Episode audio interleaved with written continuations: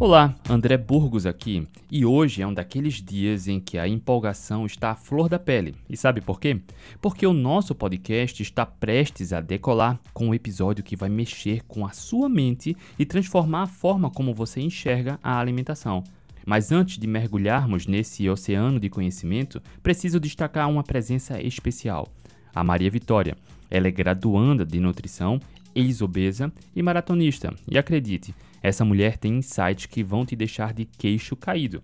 Aqui está o que você pode esperar nesse episódio: Desvendando mitos. Vamos jogar luz sobre as crenças mais arraigadas sobre low carb, gordura saturada, proteína e jejuns. Prepare-se para ter suas convicções abaladas. Evidências científicas. Não estamos aqui para dar palpites. Apresentamos estudos sólidos que sustentam nossas afirmações. A ciência é nossa bússola. Dicas práticas. Quer melhorar sua saúde e performance? Fique ligado nas dicas práticas que vamos compartilhar. São pequenas mudanças que fazem toda a diferença. Agora a pergunta que não quer calar: por que você deveria ouvir esse episódio logo? Simplesmente porque a verdade está na evidência. Porque a Maria Vitória e eu estamos aqui para desbancar mitos e te dar ferramentas para tomar decisões informadas sobre a alimentação. Então ajuste seus fones de ouvido, prepare-se para uma jornada incrível e fique aqui no podcast. O episódio 536 está te esperando. Até lá e lembre-se, a saúde é o nosso maior tesouro.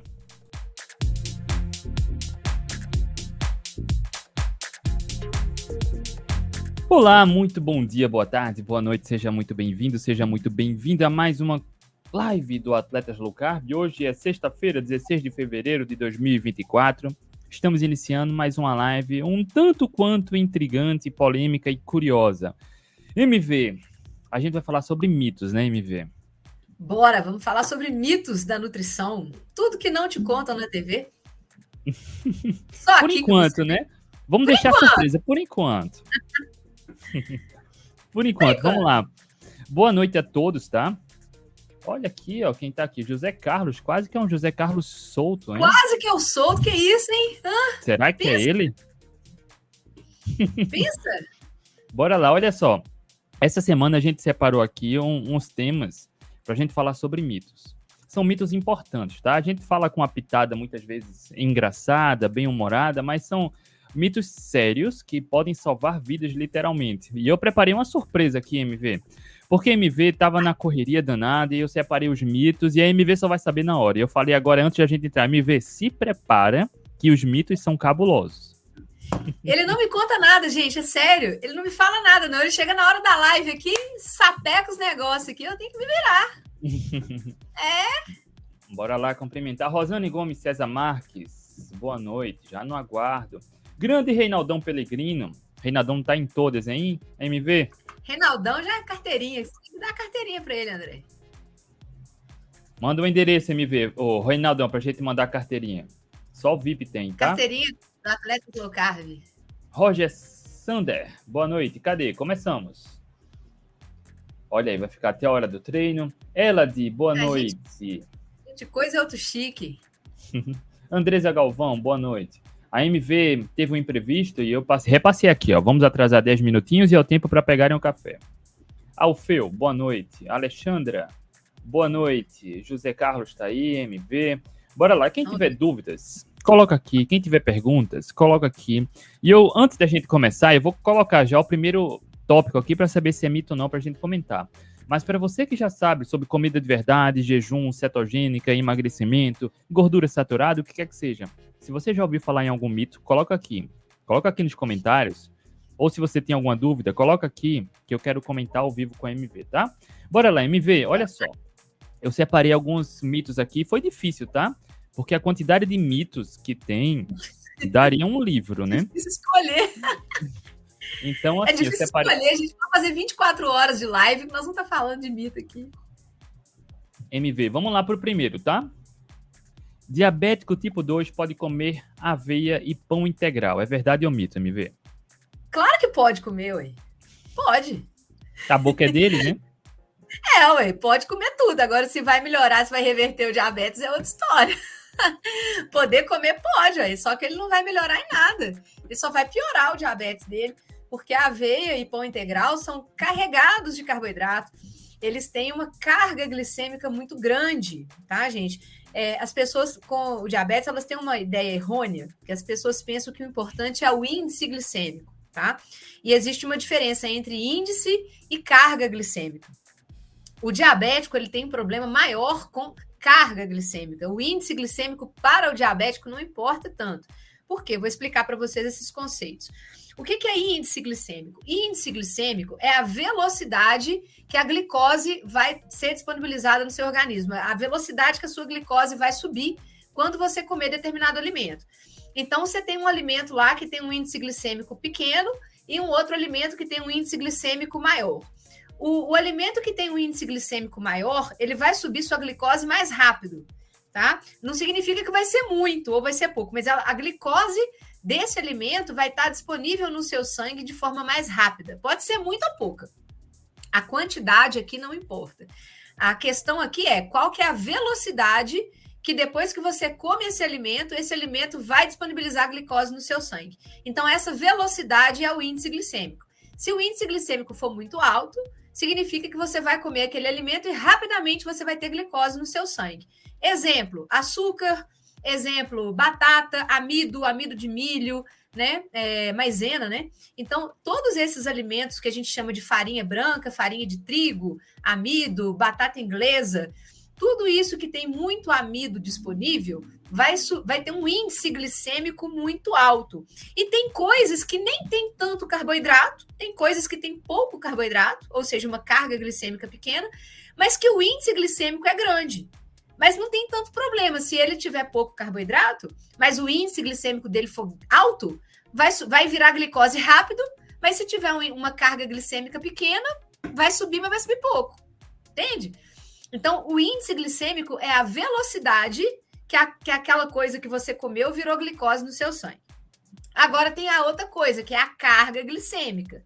Então, a carga glicêmica é a quantidade de carboidrato né, quantidade de glicose que aquele alimento vai te proporcionar. Pode ser muito ou pode ser pouca. Então, vocês estão vendo a diferença? Uma coisa é a velocidade que o negócio vira glicose, outra coisa é a quantidade daquele alimento que vai virar glicose no seu sangue.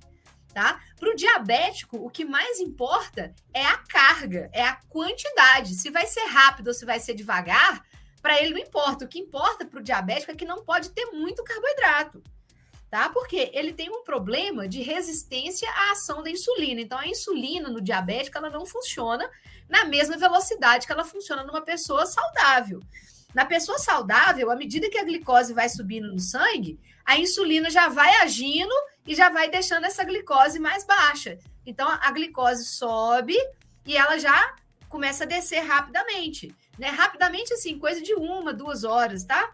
Que é o normal da glicemia descer. Tanto é que existe um teste chamado teste de tolerância à glicose, que é feito duas horas, né, após a pessoa comer. Ou seja, se a pessoa come duas horas depois a glicose dela continua alta, é porque a insulina não está funcionando direito. Ou seja, essa pessoa está com resistência à ação da insulina, porque a ação da insulina é pegar essa glicose e enfiar essa glicose para dentro da célula. A glicose não pode ficar sobrando no sangue. A glicose é tóxica. Então a glicose não pode ficar sobrando. A ação da insulina, né, uma das coisas para a qual a insulina existe, a insulina faz um monte de coisa. Mas uma das coisas mais importantes que a insulina faz é enfiar a glicose para dentro da célula. Se a insulina não está conseguindo enfiar a glicose para dentro das células, a pessoa está com um problema ali. E esse problema chama-se diabetes, tá? É, resistência à insulina. Então, o que, que acontece? O diabético, a insulina não está funcionando. Ele está comendo, a glicose está subindo e está ficando, não está descendo. Então, o pâncreas pra... secreta muita insulina, mas nada funciona. No diabético, o pâncreas está funcionando horrores, cara. A insulina dele já está altíssima. Cada vez que ele come mais carboidrato, o pâncreas produz mais insulina e ela não funciona. Ela demora demais para fazer efeito. Tem que ter uma quantidade muito grande e passar um tempo muito grande para a insulina tentar enfiar essa glicose para dentro das células. E não está funcionando direito mais. Ou seja, para o diabético não faz diferença o índice glicêmico. Então, se aquele negócio, por exemplo, a batata doce, por exemplo, a batata doce, ela tem um índice glicêmico menor que o da batata inglesa. Só que ela tem mais carboidrato que a batata inglesa. Então, muitos nutricionistas, muitos profissionais de saúde, erroneamente, pensam que a batata doce é boa para o diabético. Ah, mas porque o índice glicêmico dela é menor, né? Porque ela vira carboidrato de forma mais lenta no seu corpo. Porém, a carga glicêmica dela é muito grande. Olha um só, diabético... MV, aproveitando o seu gancho, desculpa atrapalhar, MV. Uh, Roger fez uma pergunta interessante que se encaixa perfeitamente com o que a MV está falando. E se tiver uma proteína junto? Olha só, a proteína ela retarda um pouco, mas é exatamente o que a MV está falando. Pensa aqui comigo. Vamos supor, tem um ônibus que viaja de São Paulo para o Rio. Um ônibus cabe 50 pessoas. Nesse trajeto, não importa se 100 pessoas vão subir no primeiro ponto ou espaçado. 100 pessoas para um ônibus de 50 vai sobrecarregar, vai dar ruim. Então, é exatamente o que a MV está falando. O que importa é muito mais a carga glicêmica, é o total. Não importa se vai ser vários pouquinhos ou se vai ser um muitão de uma vez. Vai dar ruim em um momento. Vai né, dar ruim. A proteína, o que, que ela faz? Ela faz exatamente esse efeito de retardar a, a absorção da glicose. Ou seja, ela faz o alimento meio que aumentar, é, diminuir o índice glicêmico do alimento. Então, vamos supor, por exemplo, o cara vai comer uma batata inglesa. Né? A batata inglesa tem um índice glicêmico que vai fazer ela subir, a glicose subir mais rápido. Se ele comer batata inglesa junto com a proteína, o que, que a proteína vai fazer? Ela vai retardar um pouquinho essa subida, ao invés de. Imagina um gráfico aqui. Ao invés do gráfico subir assim, com a proteína, ele vai subir assim, mas ele vai subir. Esse é o problema para o diabético. Porque para o diabético, ele não, ele não suporta o ônibus dele, né? Imagina a corrente sanguínea do diabético que já está lotado de glicose. O ônibus dele não suporta mais passageiros. Já tem gente em pé. Já tem muita gente sentada, já tem gente sentada no chão, já tem gente em pé, já tem um por cima do outro e estão querendo enfiar mais gente lá dentro do ônibus. Então, se você coloca proteína, não vai adiantar nada, porque vai entrar mais gente, só vai entrar mais devagar. Entendeu? Ao invés de você colocar 20 pessoas de uma vez dentro de um ônibus lotado, você vai botar 20 pessoas entrando 5 em cada ponto. Mas no final das contas, você vai enfiar mais 20 pessoas dentro de um ônibus que não está cabendo mais ninguém. Você entendeu? Então a proteína ela faz isso, ela retarda a entrada dos passageiros no ônibus, mas eles entram.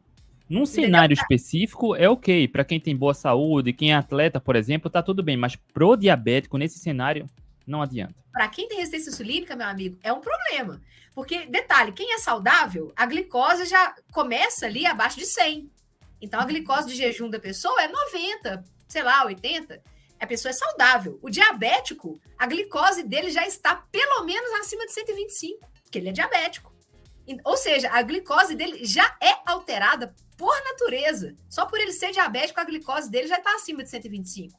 Ou seja, você já está colocando mais gente dentro de um ônibus lotado. Então a glicose dele vai sair de 125 e vai a 200 por causa de uma batata. E numa pessoa saudável isso não acontece. Na pessoa saudável, a glicose dele sai lá de 90 vai a 120 com a batata, 120, 130, e depois já abaixa de novo. Duas horas depois, a glicose dele já está abaixo de 100 de novo. Agora, para um diabético, você dá para ele um pedaço de batata, um pedaço de pão, qualquer coisa integral, arroz integral, não importa. Ele vai sair de 125, vai a 200 e não baixa nem a pau. O, o diabético tipo 2, o diabetes tipo 2 é uma doença que não tolera glicose. Não faz sentido estar tá comendo muita glicose, né? Então, Exatamente. é possível reverter. Quanto mais cedo se descobre, mais, mais fácil ou mais possível é a remissão. Tá? Mas, Exatamente. de qualquer forma, com alimentação que evita excesso de carboidrato, é plenamente possível reverter ou até controlar, né? Bastante, me ver. Total, total. O pré-diabetes, então, rapidinho reverte. Um pré-diabetes, é, quando a pessoa está com hemoglobina glicada entre 5,7 e 6,4, é, até 6, assim, até 6, de 5,7 até 6, 6,2, com três meses, assim, geralmente, uns três meses já consegue reverter, mas fazendo low carb direitinho, fazendo low carb bonitinho, com uns três meses já é possível reverter. Agora, com a glicada acima de 6,2, acima de 6,5, que já é um diabetes pleno, né? Que o pré-diabetes é diabetes, tá, gente? Isso aí, eles só inventaram essa classificação aí, tá? Mas é a mesma coisa, é a mesma doença, só que em um estágio ali inicial, mas que o risco cardiovascular, principalmente, que a pessoa está correndo, no pré-diabetes já é altíssimo. No pré-diabetes, a pessoa já tem um risco cardiovascular muito grande. Ela pode ter um infarto, ela pode ter um AVC, ela pode ter uma trombose, já tem um risco muito grande. Então, as pessoas muitas vezes pensam, não, mas eu sou só pré-diabético, tá de boa ainda. Não tá, não. Não tá, não. Você abre seu olho e se eu fosse você, começaria a fazer low carb para ontem, que é o único jeito que tem de reverter a doença e de reverter mesmo, reverter para valer. De você nunca mais ter dor de cabeça com nada. Porque o diabetes é uma doença mutilante. Ela vai só te cortando pedaço do seu corpo, vai só te mutilando. É problema renal, é problema hepático, é problema cardíaco, é demência. Visão, tá? cegueira, né? Visão, cegueira. Então vai só piorar. Olha só, e só para a gente sintetizar, há, há uma geração, há 100 anos, 80 anos, era raro encontrar um adulto diabético, hipertenso, mas voltando aqui para o diabetes tipo 2, hoje está muito comum. Então, para quem segue uma dieta flexível, comendo de tudo um pouco, aumenta muito as chances de se tornar diabético. Eu estou falando isso porque, para quem quer reverter, o passo mais importante, evitar excesso de carboidratos e limpar a alimentação. Simples, uma alimentação mais proteica, confere MV, mais proteica, evitando excesso de carboidrato, não é demonizar, mas carboidratos como folhas, vegetais com pouco carboidrato, evitando picos de, de glicose. Então, ao passar do tempo, tudo tende a melhorar, né, MV? É, gente, todos os vegetais têm carboidrato, todos. Você falou que é planta, se veio de origem vegetal, tem carboidrato. A diferença é que tem coisas que tem mais e outras tem menos, mas não, é, você não vai zerar carboidrato. Na dieta low carb não é low carb. O carboidrato ele vai existir. Se você comer qualquer fonte de origem vegetal, você vai estar tá comendo carboidrato ali. A Perfeito. questão é a quantidade, é a carga glicêmica. Então, por exemplo, todas as folhas têm carboidrato, todas as plantas têm carboidrato. A questão é que folhas, por exemplo, tem pouquíssimo carboidrato, pouquinho, pouquinho, sabe? Não vai fazer diferença. A carga glicêmica delas não é tão grande. Até as frutas, algumas frutas podem ser comidas numa boa. Abacate, coco, é, mirtilo, framboesa, maracujá, limão, todas essas Acerola, frutas, pitanga, acerola, as frutas mais pitanga, azedinhas, né?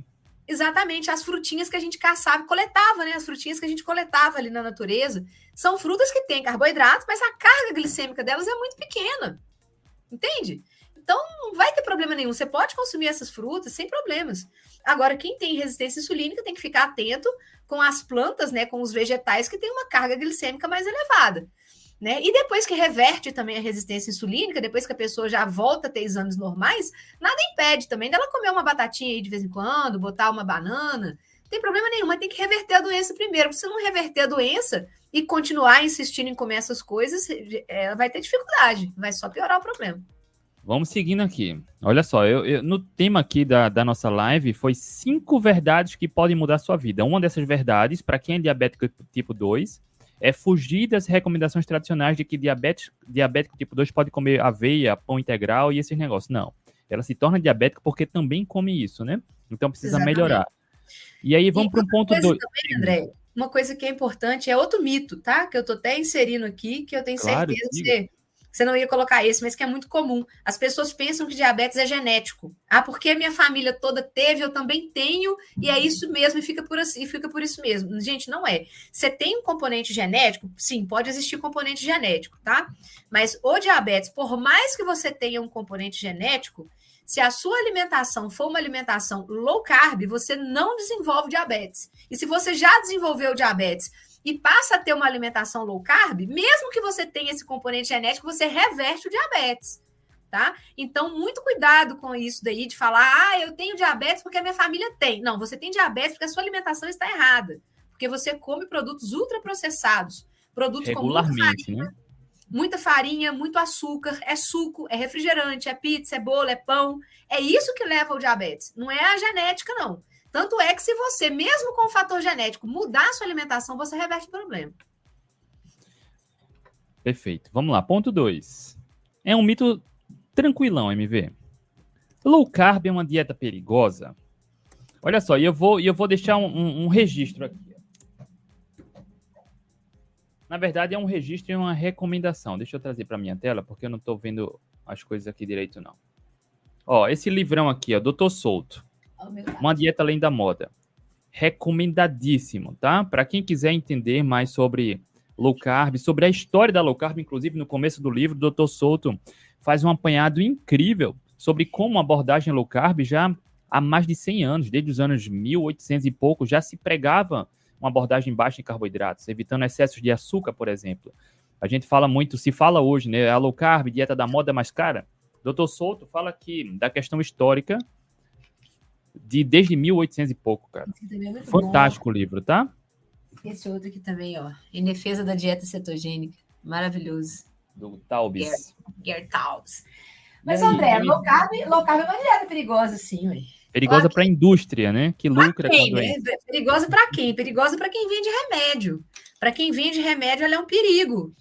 Porque pessoas saudáveis, pessoas saudáveis só gastam com comida, só gastam com lazer, né? Pessoas doentes, além de gastar com comida, com comida todo mundo vai gastar.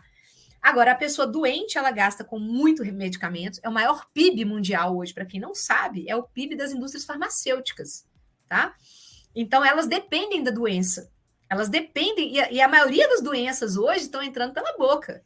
A maioria das doenças crônicas não transmissíveis, que hoje é o grande boom de atendimentos em hospitais, em clínicas, em consultórios, em venda de medicamentos, é por causa do diabetes da resistência insulínica, é a síndrome metabólica.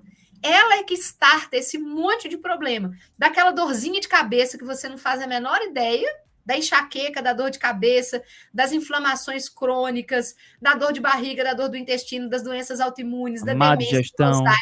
da má digestão, da azia, do refluxo, de muitas doenças infecciosas, bobas assim, gripe, resfriados. Insônia. Insônia, demência, ovário policístico, endometriose, diabetes tipo 2. É, não é tanta doença, gente, que é tudo Autoimunes.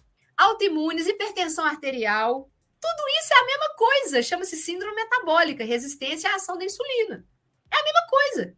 Que entra pelo, pelo quê? Pela boca. Excesso de carboidrato na dieta. Para quem não sabe, a dieta do ser humano ela é low carb por natureza, ela é baixa em carboidrato. Porque pensa bem, na natureza, a gente não tem grandes fontes de carboidrato. Na natureza, a gente encontra carboidrato aonde? Nas folhas, na, nas plantas ali que a gente coleta, nas frutinhas vermelhas. Até as frutas da natureza nem são frutas tão doces igual essas frutas que a gente compra e hoje. São sazonais, né, MV?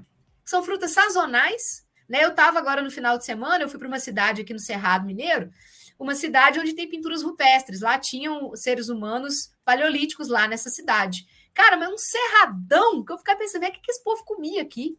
Tinha o que comer, o povo caçava tatu, caçava calango, caçava comer cobra, porque não, não tinha fruta, nem mal piqui tinha lá. E o piqui é uma fruta que não é doce, é uma fruta que tem tanto de espinho dentro, e você tem que roer ela ali para tirar um pouquinho, ela é até bastante gordurosa. Então, assim, não tinha essa quantidade de frutas que a gente tem hoje, que hoje a gente come a maior parte das frutas que a gente come aqui não são brasileiras. As pessoas pensam, ah, estamos num país tropical, produzimos tudo. Não, a maior parte das frutas que a gente come não são é, originárias do Brasil. Elas podem até ser produzidas aqui, mas a espécie não é originária do Brasil.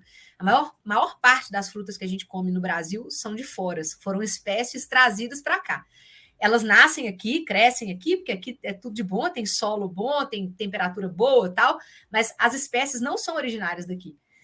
Então, veja bem, na natureza, a gente não come grãos e cereais, porque na natureza, grãos e cereais, eles só foram introduzidos depois da era paleolítica, depois que a gente aprendeu a plantar.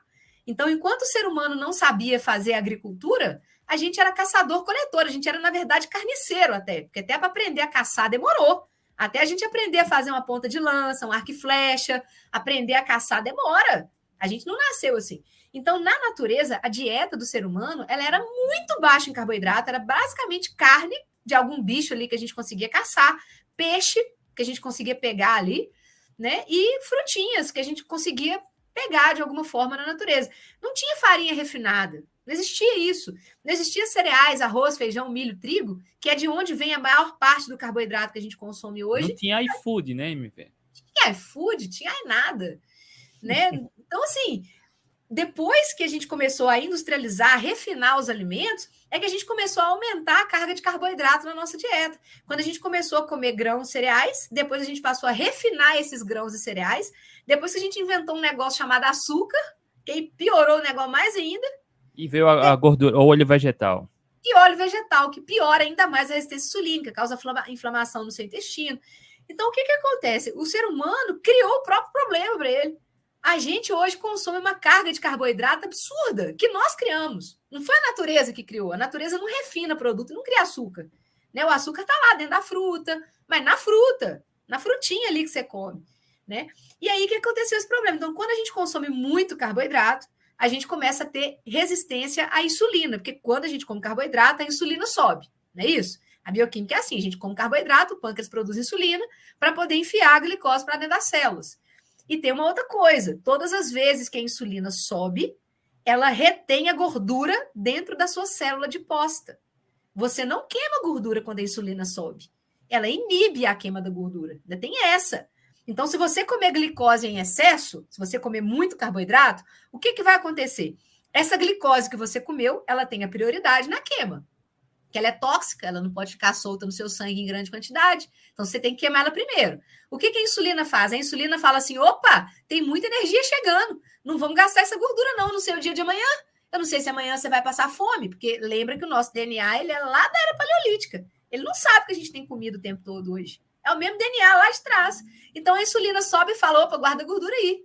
Guarda gordura aí vamos queimar essa glicose. Só que se a glicose for em excesso, além de queimar uma parte dela, a outra parte que sobra, o nosso organismo faz o quê com ela? Vira gordura e guarda. Vocês entenderam? Então ainda tem esse problema. Então, se a gente come muita glicose, a insulina sobe muito, guarda essa glicose que sobrou em forma de gordura e você ainda não queima também a gordura que você queria queimar. E aí, à medida, à medida que você vai só comendo mais carboidrato, já começa lá no café da manhã, com integral, com suco de laranja, com bolinho, com não sei o quê. Aí, aí você vai ficar com fome no meio da manhã, vai querer comer de novo. Então, antes do almoço, você já comeu duas vezes. Uma bolachinha, uma torrada. uma torrada, um belisquete. Aí chega no almoço, você vai comer mais o quê? Mais arroz, feijão, batata macarrão, ou macarrão. Farofa. Farofa. Aí no, no Recife o pessoal gosta de um cuscuz, né? Nas farinhas, tudo, tudo tem Só farinha. carboidrato, né? Só carboidrato. Na parte da tarde, por volta de três horas da tarde, já começa a vir a fome de novo, a bolachinha com um suquinho, com não sei o quê, com pão. Aí, de novo, lá pelas 5, 6 da tarde, começa a vir aquela fome gritante, que você já deu pico de insulina o dia inteiro, desde a hora que você acordou. Aí, de tarde, você vai comer mais, outro pão, outro não sei o quê. Aí vai pedir um iFood, aí você vai chegar em casa à noite, pizza. Você viu que você ficou o dia todo dando pico de carboidrato, pico de glicose, pico de insulina, pico de glicose, pico de insulina? E o resultado seja, disso é o quê? Ao longo dos anos, o seu organismo vai ficando resistente à ação da insulina. Você começa a ter muita glicose no sangue e a insulina vai parando de funcionar. O seu pâncreas tem que produzir cada vez mais insulina para poder enfiar aquela glicose para dentro da célula. Só que você não percebe, porque a sua glicose, ela vai sempre fica normal, ela está sempre normal. Você faz o exame, você vai lá no médico, o médico nunca te pede exame de insulina, ele só te pede exame de glicose. E a glicose, por mais de 10 anos, ela vai estar normal. Só que a sua insulina vai estar cada vez mais alta para poder manter essa glicose normal. Só que chega uma hora que o seu pâncreas fala, cara, não estou dando conta mais. A pessoa não para de comer carboidrato, velho. E olha aqui, essa glicose está não estou aguentando mais. Aí o pâncreas começa a entrar em falência, você começa a perder células beta. Vocês já viram que o diabético tipo 2, quando ele chega num nível que ele tem que comprar insulina na farmácia, o diabético tipo 2 ele para de produzir insulina? É por isso, porque o pâncreas vai entrando em falência de tanta insulina que ele precisa produzir para poder enfiar aquela quantidade de glicose para dentro da célula. Aí o, cara, o pâncreas dele para de funcionar. Aí que a indústria farmacêutica fala assim: yes! Agora esse cara é mais nosso ainda, que agora ele vai ficar dependente da minha insulina. E o que, que o médico fala? Não, pode comer de tudo um pouco, não tem problema. Você pode comer de tudo um pouco. É só você contar quanto de carboidrato que você está comendo e, e aplicar insulina. insulina. E aplica insulina, não tem problema. Só que aí que está o problema porque a glicose dele vai continuar alta, ele vai, continuar, ele vai começar a ter que produzir, usar cada vez mais insulina, ele vai comprar na farmácia cada vez mais insulina, e insulina alta no sangue é um problemaço, porque a insulina alta causa inflamação. A glicose alta glica, ela tira a função das suas proteínas, ela perde a, a, as suas proteínas, os seus tecidos vão perdendo a função. Desde a pele, o pessoal aí preocupado em comprar colágeno. Ah, eu preciso de colágeno para minha pele. Melhor alimentação. Não, o que, o que, a gente é muito simples. A, a glicose alta, a glicose glica. Então, aonde tem glicose no seu corpo, tem glicação acontecendo. Gli... O que, que é o colágeno? O colágeno é a proteína estrutural da pele. A glicose alta vai lá e olha no seu colágeno, vai só glicando seu colágeno, vai tirando seu colágeno. E você achando que você vai comer colágeno vai adiantar, não vai você não está resolvendo o problema de dentro para fora.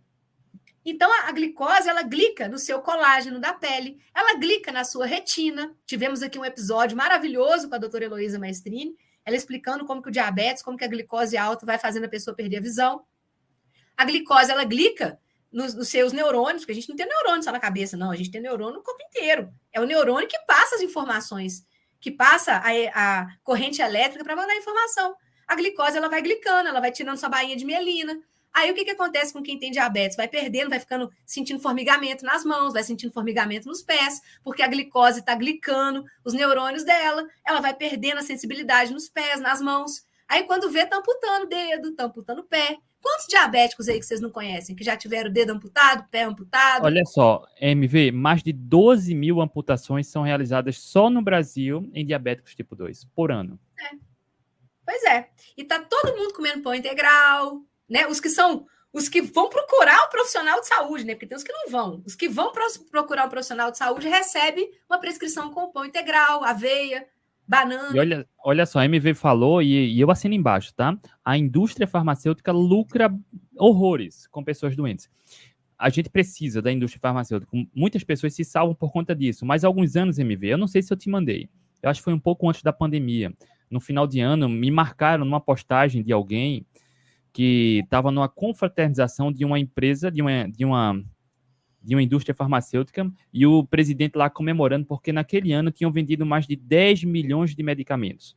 O problema não é vender 10 milhões de medicamentos, ele está comemorando isso, em vez de estar tá comemorando quantas pessoas salvaram, por exemplo. Então, Exato. quanto mais pessoas precisam de remédio, mais eles lucram, mais estão comemorando.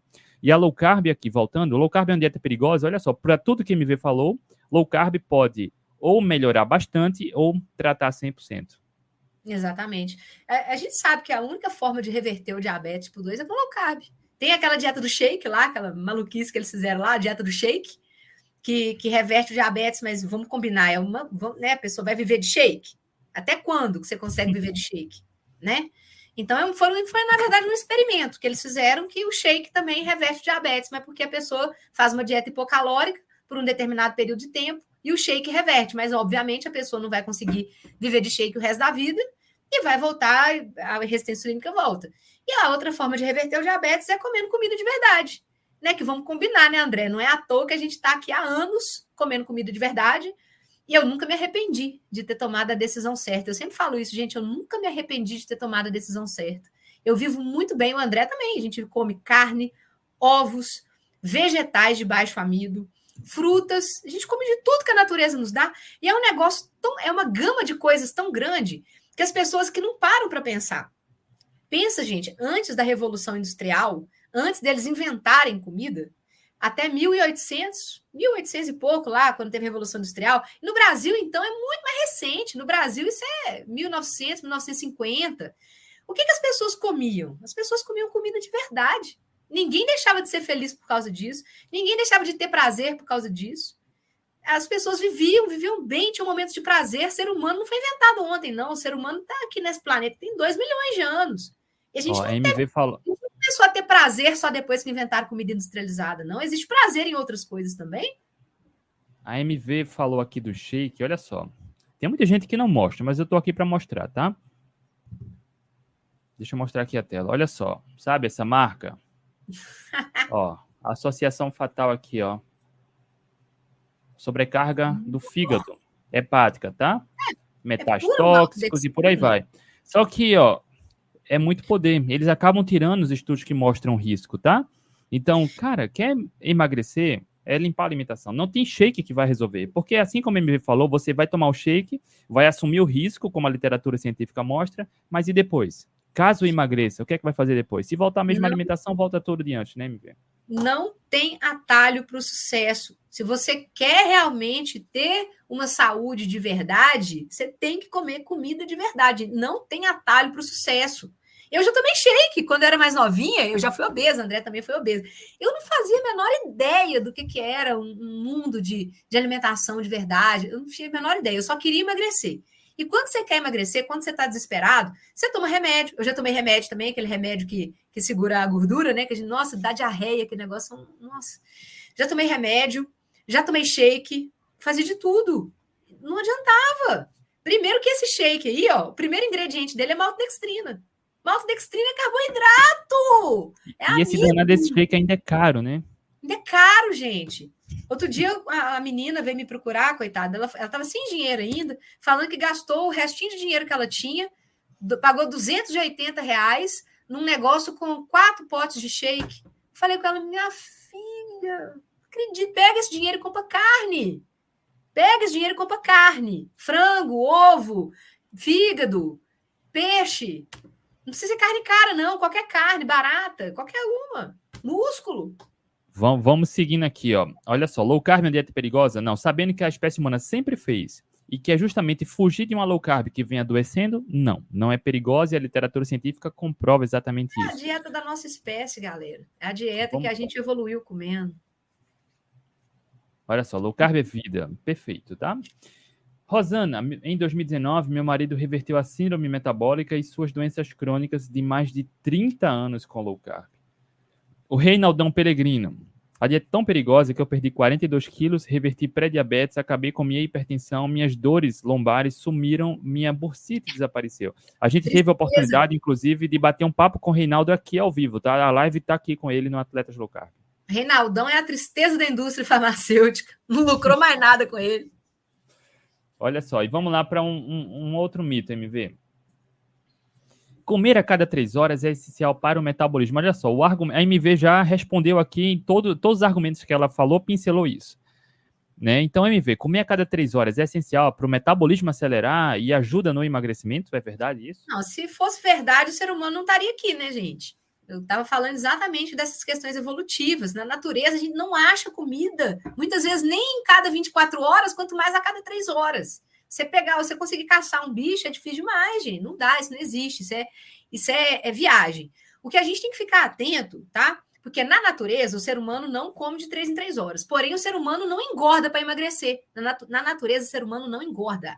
Na natureza, a gente nasce magro e vive magro tá? E a gente não come de três em três horas. Uma coisa é o ser humano que nasce magro na natureza e vive magro e não come de três em três horas.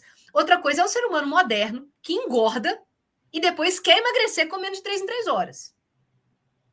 Outra coisa é o ser humano que nasce na era moderna, engorda e acha que tem que fazer jejuns extremos para poder emagrecer. Não vai também. Tinha esse é mito tá. aqui, eu resolvi tirar, tá? Só para saber. É aí que tá. É, existe um negócio chamado taxa metabólica basal, que é o mínimo de energia que a gente precisa para sobreviver. Então, essa taxa metabólica basal é a quantidade de energia que o seu corpo usa para os seus órgãos funcionarem. Você pode acordar de manhã e ficar deitado na cama, você não precisa fazer nada. Você fica acordado na cama, de olho fechado. Se você abrir o olho, você já gasta energia. Então, assim, o que você precisa para o seu coração bater, para o seu pulmão funcionar, é, para o seu rim funcionar, para o seu fígado funcionar, para tudo funcionar, você tem que ter uma, uma energia básica ali. Porque seu organismo está funcionando. Você acha que não, mas dormindo você está funcionando. Ele não para de funcionar. Seu cérebro está funcionando, está tudo funcionando enquanto você está dormindo. E ele está gastando energia. energia. Durante o dia, você precisa de energia para isso. Você pode não fazer nada, você está gastando energia. Isso é a taxa metabólica basal. Então, o que, que acontece? Para a gente poder emagrecer, a gente tem que ter déficit calórico? Tem. Agora, se esse déficit calórico for muito agudo, ou seja, se ele for muito abaixo da taxa metabólica basal, então vamos supor, você precisa de 1.400 calorias, lá é a sua, a sua taxa metabólica basal, 1.400. Se você ficar vários dias consecutivos ali, comendo menos que 1.400 calorias, vai dar ruim. Vai dar ruim. Por quê? Seu metabolismo ele vai acabar diminuindo. Porque ele fala assim: caramba, o que está acontecendo? Tem, tem, que poupar energia, né? Tem que poupar energia, a pessoa não está comendo. Eu vou diminuir o metabolismo aqui. Entendeu? Então é o que a gente chama de platô. A pessoa vai entrar em platô. Então, gente, jejum intermitente é uma ferramenta excelente. Ajuda na reversão da resistência insulínica, ajuda no emagrecimento. Só que a pessoa tem que saber usar, você tem que saber ciclar. Porque uma coisa é o ser humano que nasceu magro na natureza, ele vai fazer jejum porque ele não acha comida. Beleza, mas ele tá magro. Ele não foi gordo para depois emagrecer, entendeu? Ele já tá ali. Ele já acostumou a, a, a, Ele nasceu num lugar que não tinha muita comida. Outra coisa é um ser humano moderno, que ferrou o metabolismo dele todo, engordou, juntou gordura, resistência insulínica, a porcariada toda. E depois ele quer agora, de uma vez, fazer aquele monte de jejum, achando que agora não, vou ser um ser humano agora da era paleolítica. Não é assim. Aí você tem que ter muita paciência, porque o emagrecimento não é um processo de um dia para o outro.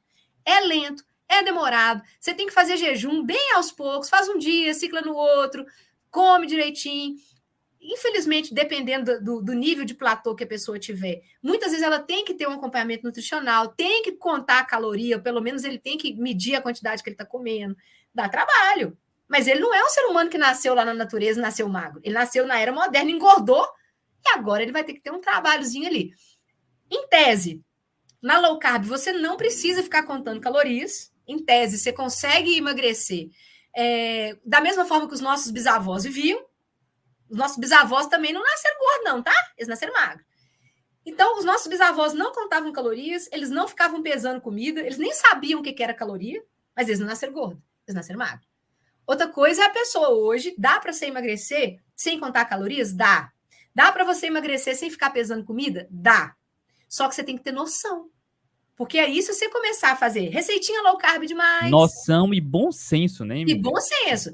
Pasta de amendoim demais, creme de leite demais, que a gente chama de gordura de adição. Mastigando o tempo todo. Mastigando o tempo todo, beliscando o tempo todo. Ou tentando fazer jejum demais, ficando vários dias ali, não, porque jejum é gostoso, a gente sabe o que é. Jejum perde a fome, você aumenta corpos cetônicos, aumenta a clareza mental. Depois que a gente começa a acostumar a fazer jejum, é muito bom, você não quer comer nunca mais.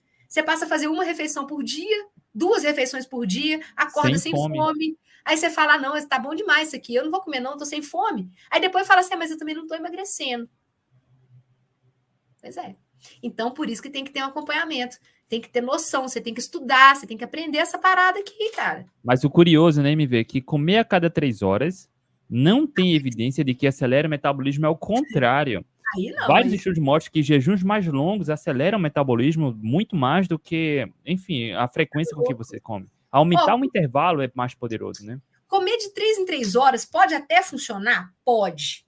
Pode. A gente tem atletas aí presentes que comem, tem, tem as Casos excepcionais, né? Casos específicos, né?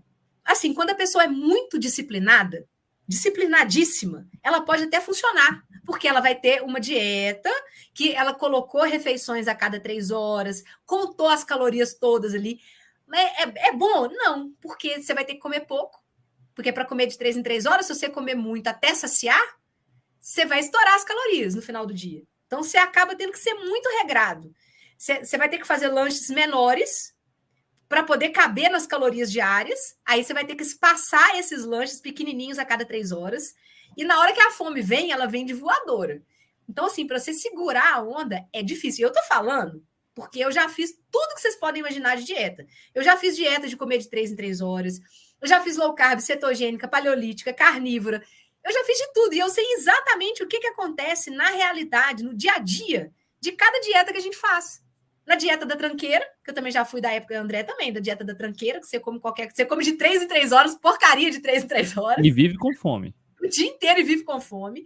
Eu já fiz dieta de nutricionista, de pão integral, de biscoitinho de arroz, essa coisinha fitness, né? Que, nossa, que, que é o que colocam por aí, de tapioca, crepioca, não sei o quê, de comer de três em três horas ali. É um inferno. É um inferno. Mesmo você sendo muito disciplinado, você tem fome toda hora, você tem que carregar comida demais. É, é muito ruim.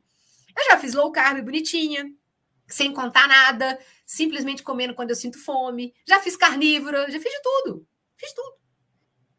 Então eu sei exatamente o que, que acontece. Comer de três em três horas, na boa, não é, bizarro. é a melhor estratégia. É bizarro. Eu vejo, é eu vejo que funciona muito melhor. Aqui a gente, nosso público, boa parte dele é de atletas, né? Então, para atletas que gastam muita energia, é difícil em duas ou três refeições fazer todo o aporte adequado. E aí faz muito mais sentido fracionar. Mas é. quando o objetivo é emagrecer, a maioria das pessoas não tem um alto nível de atividade física. Então, uhum. naturalmente, duas ou três refeições generosas resolve, né? Nem precisa, né, Dé? A gente sabe que é possível emagrecer sem fazer atividade física. A atividade física Exato. é bom, é bom demais. A atividade física, se todo mundo pudesse fazer, seria excelente. Mas para emagrecimento, a atividade física não é obrigatória. Não. Ela é boa demais para você ter músculo, para você ser uma pessoa independente no futuro, para você conseguir tomar banho sozinho, carregar sua sacola sozinho, não depender de ninguém te dar banho, limpar sua bunda né? Aqui no YouTube a gente fala mais rasgada aqui, Sim. mas a verdade é essa. Se você quiser ser um ser humano independente no futuro, sem depender de ninguém cuidar de você na velhice, trata de fazer musculação. Entendeu? Para emagrecimento é obrigatório? Não. Mas para ganhar músculo, para você ser metabolicamente saudável, musculação é fundamental. Fundamental. Olha só o comentário aqui da Jamila, que interessante. Comecei a dieta low carb essa semana. Pré-diabética, obesidade grau 1. Foi o que eu tive, tá? Obesidade grau 1 cres... crendo que muito finalmente achei o que pode mudar minha vida, porque estou cansada de remédios e dietas mirabolantes que não resolvem. Perfeito. Tá no caminho certo, Jamile. Parabéns. Vai valer todo o esforço, pode ter certeza. É paciência, tá? Mantenha o foco e paciência. Fica olhando balança, não. Outro dia fui fazer um comentário numa postagem de uma médica famosinha que está descobrindo o metabolismo agora. Ficou com raiva e me chamou de homem das cavernas. Recebi Mas isso é um elogio. isso é um elogio. Deixa eu trazer, uma... deixa eu escolher um outro mito aqui. Aproveitar MV, tá cheio de energia aí. Olha só, calorias são todas iguais. MV, a gente já fala isso aqui há anos. Calorias não são iguais. Tá, tá me vendo, MV? Me ouvindo? Travou a MV. O mito das calorias. Os nutricionistas hoje em dia, vamos ver se a MV volta. Travou, eu acho que ela caiu lá. Os nutricionistas recomendam hoje em dia comer a cada três horas, ignorando o principal, que é a qualidade da alimentação. Voltou, MV? Voltei. Então, tá falando que aquele post que você fez hoje dos homens das cavernas foi muito legal. Eles conversando. a comida do futuro. Comida do futuro dá ruim, né? E as pessoas, a gente precisa desenhar para as pessoas entenderem, né? Calorias são todas iguais, André? Será, MV? Calorias, sim, calorias são todas iguais. As calorias ela é uma medida de energia. Se a gente for olhar caloria, a caloria ela é uma medida de energia. Então, as calorias são todas iguais. O efeito metabólico dos alimentos é que não é igual. Porque caloria, gasolina tem caloria. Tá cortando, MV. Opa, Volta, volta, volta, volta. Voltei. Voltou. Voltei. Travou de novo. Tudo.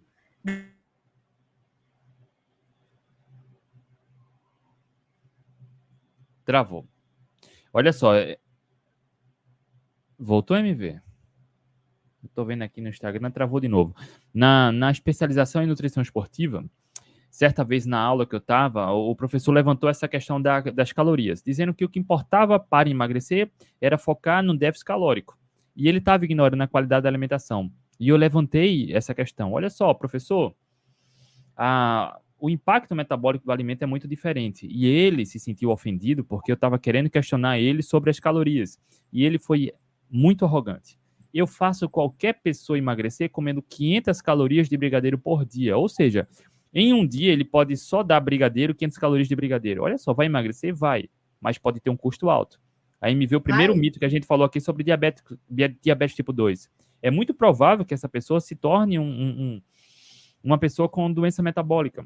Ah, vai Certeza. emagrecer? Vai, mas vai emagrecer doente, porque exatamente o que a MV falou, o impacto metabólico do alimento que a gente come é diferente. diferente. 500 calorias de brigadeiro, 500 calorias de carne, 500 calorias de abacate, de brócolis, de pão integral, tudo vai ter um impacto diferente, né, MV? É, a gente, tudo tem caloria. Gasolina tem caloria. É, um tronco de árvore, um tronco de madeira tem caloria. Uma folha Você de papel. Um pedaço de papel. Gente, caloria é um negócio que tudo tem. Só que nem tudo que tem caloria você pode comer. Essa que é a questão né? E, e, tem coisas que têm calorias que a gente come e que o efeito metabólico é completamente diferente. Por exemplo, quando você come um pedaço de carne, né? Você pega um pedaço de picanha lá com gordura, que é delícia, e você compara a mesma quantidade calórica, 500 calorias de picanha com 500 calorias de pão com margarina, tá? A quantidade calórica é a mesma, é 500 para os dois. A questão é quando você come isso, seus hormônios eles respondem de formas completamente diferentes. Quando você come um pedaço de picanha, o que, que acontece? A sua insulina sobe um pouquinho, porque você tem ali aminoácidos, a gente sabe que os aminoácidos também sobem insulina, mas é bem pouquinho.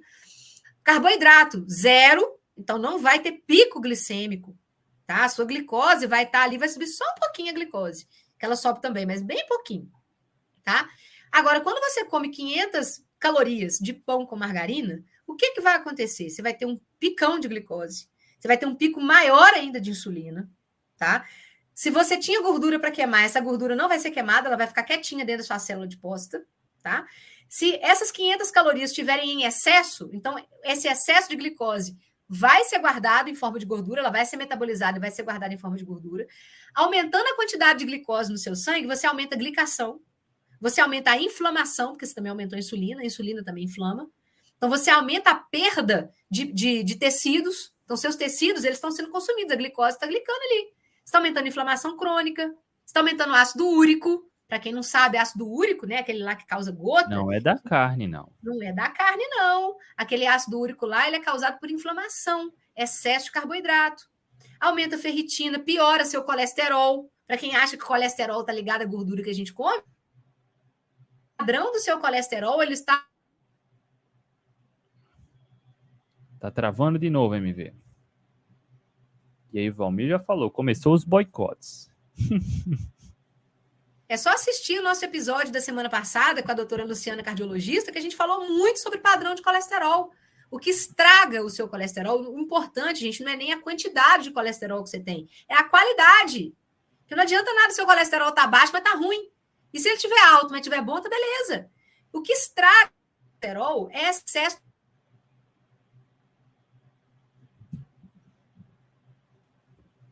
Opa! Voltou. Voltei. Causada por excesso de glicose e excesso de insulina no sangue. Óleo vegetal refinado na sua dieta. Óleo vegetal, então, o seu metabolismo ele não vai mudar nada. Sua glicose, sua insulina vai ficar igualzinho. Se você comer óleo de soja, não muda nem a glicose nem a insulina. Olha que perfeição. Pois é, e olha só. E seus tecidos. E olha só, MV falou de, um, de uma maneira o que é mais comum acontecer e o que é mais visível, mas olha só, comer 500 calorias de brigadeiro, o doce, o açúcar, também está fortemente ligado à produção de dopamina, de, de hormônios relacionados ao prazer. Então, para hum. quem tem esse prazer imediato sem esforço, pode desenvolver ou agravar transtornos compulsivos. Quem come por ansiedade, busca conforto no doce, bipolaridade, Tá? Então, esse vício, essa compulsão pelo doce, ela vai sendo agravada. Logo, além de adoecer do ponto de vista metabólico, vai criar uma questão comportamental muito forte que vai tornar muito mais difícil o emagrecimento, né? Outra coisa, a insulina, ela inibe a grelina. A grelina é o hormônio da fome. Então, quando a gente tem pico de insulina, né, que aí, de novo, não tem a ver com caloria, não, galera. Lembra lá das 500 calorias de picanha com 500 calorias de pão com margarina? Quando você come pão com margarina, você vai ter um picão de insulina. A quantidade calórica foi a mesma. Mas quando você comeu pão com margarina, aquelas calorias ali, ó, fizeram sua insulina subir. A outra não, ficou baixinha. Quando a sua insulina sobe, ela inibe a grelina. Quem que é a grelina? A grelina é o hormônio da fome. No que a insulina inibe o hormônio da fome, né? O que que acontece? Você vai ter mais. Quando ela inibe, não, ela inibe a leptina, que é o hormônio da saciedade. Quando ela inibe a leptina, que é o hormônio da saciedade, né, que te deixa com aquela sensação de saciado, ela inibiu. Se ela inibiu, o que, que acontece? Você vai ter fome. A insulina, quem tem resistência insulínica, né, ou seja, quem tem insulina alta o tempo inteiro, tem fome o tempo todo. Quando eu vejo uma pessoa com fome o dia inteiro, pode saber, é comedor de carboidrato, tem resistência insulínica. E tem outra coisa, quando a gente tem um picão de glicose, quando a gente come lá o pão com margarina, a glicose sobe, na hora que a insulina age, ela desce. No que ela, isso na pessoa saudável, tá? Porque na, na, pessoa que tem resistência insulínica, ela não desce assim, não, ela fica. Na pessoa saudável, a glicose desce. No que ela desce, ela tem um pequeno rebote, porque ela teve um excesso de insulina. Nisso aqui, a pessoa tem uma leve hipoglicemia, quando ela não tem uma forte hipoglicemia. a pessoa acha que ela tem glicemia porque ela precisa de carboidrato, por falta de carboidrato. E não. A hipoglicemia é por excesso de insulina. O pâncreas dela está produzindo mais insulina do que deveria. Aí ele joga essa glicose muito rápido para dentro da célula, a pessoa tem hipoglicemia. Ela vai lá e come carboidrato por causa da hipoglicemia. E quando você tem uma hipoglicemia, o nosso organismo entende glicose como energia. Se faltou glicose no sangue, o que, que ele desperta? Fome. Ele fala: opa, você precisa comer. Tá faltando glicose aqui na célula. Cadê glicose? Não tô achando. Tem pouca. Então o que, que ele desperta? Fome. A pessoa que tem resistência insulínica, a glicose está onde? No sangue. A pessoa está diabética, então ela tem muita glicose no sangue. Na célula, ela tem pouca. Porque a glicose não está entrando para a célula, a glicose está sobrando no sangue. O que, que a célula entende? Ué, cadê a energia? Tem energia que não, aí? Ó, oh, fome! Desperta fome. E a pessoa já está com o sangue lotado de glicose. Lotado e olha só, de... MV, eu já vi caso de obesos com também resistência à leptina. Ou seja, Sim. por mais que coma bem, ela nunca vai estar saciada. Sabe por quê? A gente fala muito de resistência à insulina, mas é comum acontecer a resistência à leptina o que acontece? Também. A insulina inibe a leptina. Nos estágios iniciais, né, já começa. A insulina vai inibindo a leptina. E o tecido adiposo produz leptina.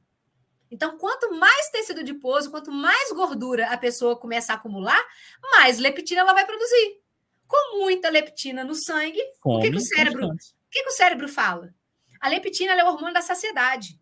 A grelina é o hormônio da fome. A leptina te faz ficar saciado. Só que quando ela está em excesso, porque olha só como é que o nosso organismo é inteligente. O nosso, nosso tecido adiposo produz leptina. Para falar o quê? Temos gordura suficiente. Ele produz leptina e fala: cérebro, não desperte a fome. Temos energia suficiente guardada aqui. Tecido adiposo está on, tá beleza. Precisa, precisa ficar com fome, não. Porque é o seguinte, na natureza, se a gente ficar com fome o tempo todo, dá ruim, galera. Na natureza não tem comida o tempo inteiro. Então, o nosso organismo foi feito para armazenar gordura e te falar assim: beleza, pode ficar tranquilo aí de boa, que tem gordura suficiente aqui. Você não vai sentir fome, não, tá bom? Beleza. Só que quando a gente começa a acumular muita gordura, a gente começa a ter muita leptina, muito hormônio falando para o cérebro. Beleza, beleza, beleza. O cérebro começa a ficar resistente à leptina. Tudo que é demais, tudo que é demais, o nosso organismo fica resistente. Insulina, leptina. O cérebro para de entender a sinalização. Ele fala, velho, para de mandar leptina aqui, não quero saber dessa leptina mais, não. Acabou, não quero saber mais. Aí a grelina entra em ação. Pá, fome, fome, fome. Aí a pessoa já está resistente à insulina, está resistente à leptina.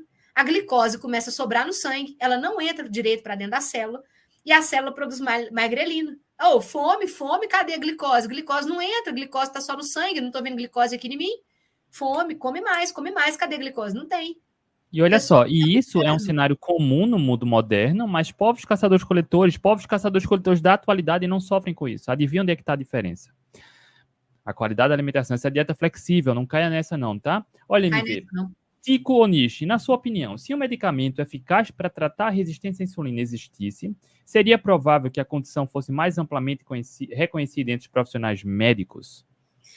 Pô, na verdade, tem alguns medicamentos que são muito interessantes no tratamento da resistência insulínica. Eles tratam, mas não reverte.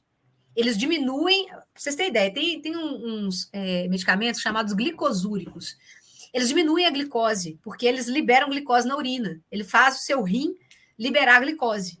Então, eles são muito utilizados quando a pessoa está com diabetes descompensado. A pessoa está com, diabetes lá com 300, 400 de glicose, né? A pessoa está quase entrando em coma Aí eles usam glicosúricos, né? Eles usam insulina na porrada mesmo para poder enfiar a glicose para dentro da célula, para tirar a glicose de dentro da pessoa a qualquer custo. Muitos medicamentos que são utilizados na resistência insulínica, do tipo glifage, né, que é a metformina, os glicosúricos, eles também são utilizados para outras doenças, do tipo é, ovário policístico, né, que é a síndrome do ovário policístico, endometriose, então, tem várias doenças que têm o fundo de resistência insulínica que esses medicamentos são utilizados na resistência insulínica. Só que eles não vão na causa, gente. A indústria farmacêutica. Eu ia falar isso deixa... agora. Não adianta, né? Não adianta. A indústria farmacêutica não deixa clarear esse cenário que a gente clareia aqui para vocês. O médico, ele é ensinado, desde que ele entra na faculdade, a prescrever remédio eles não entendem exatamente qual é a causa da resistência insulínica. É genético, é, é alimentação, é calorias. Lá na, na, nutrição a gente aprende que o problema da resistência insulínica é excesso de calorias. Na nutrição, a nutrição só raciocina assim, ó. A nutrição pensa que é tudo um problema de déficit calórico ou de excesso de calorias. Falar em macronutrientes lá, e é, olha, a gente estuda tudo isso em bioquímica, tá? Só que é tudo ignorado. Na bioquímica, a gente estuda que a insulina inibe a, a, a, saída da gordura da célula, que quando a gente come glicose, que o excesso de glicose pode virar gordura. Só que na hora que a gente vai tratar de resistência insulínica, lá na nutrição. Ignora tudo isso, né? Ignora tudo isso. Lá na nutrição, quando a gente vai falar de resistência insulínica, para eles, o que causa resistência insulínica é gordura saturada. Não é o excesso de carboidrato, não. É a gordura saturada. Tem um mito aqui sobre gordura também. Entende? Aí você fala, velho, o ser humano evoluiu comendo gordura saturada, a gente mama gordura saturada no seio das mães, cara. O leite materno é cheio de gordura saturada, a gordura animal, tudo que a gente evoluiu tem gordura saturada. É de uma hora para outra, justamente quando a gente diminuiu o consumo de gordura saturada, aumentou o consumo de óleos vegetais refinados, soja, milho, canola, girassol e, e farinha e açúcar, foi que começou a ter resistência insulínica. Não, mas a culpa é da gordura animal. Velho, você, olha você só. Você é um cientista para poder perceber que tem alguma coisa errada, né? Vamos combinar. Tico, a MV... você consegue perceber isso, pô? A MV, desde o começo aqui, Tico, tá, tá explicando né, o processo de, de surgimento e de como tratar a resistência insulínica. Se o alimento que você come aumenta a chance de resistência insulínica, não vai ter remédio que trate se você continuar se alimentando da mesma maneira, entendeu? Porque é. a medicação não vai mudar seu metabolismo. Não vai. É, é a resposta ao alimento. Você né? vai querer então, esvaziar o balde sem fechar a torneira, velho. Não vai, entendeu? Porque o, o diabético tipo 2 é, tá intolerante à glicose e a insulina tá descompensada.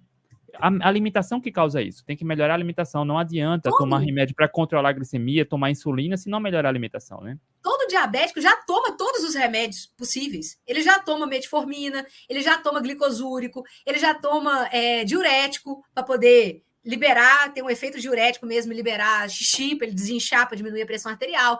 Ele toma tudo. Gente, quando você chega a ver a farmacinha do diabético, mais de 15 remédios é losartana, é glifage, é tudo que você pode imaginar, o diabético já toma. E ele continua diabético.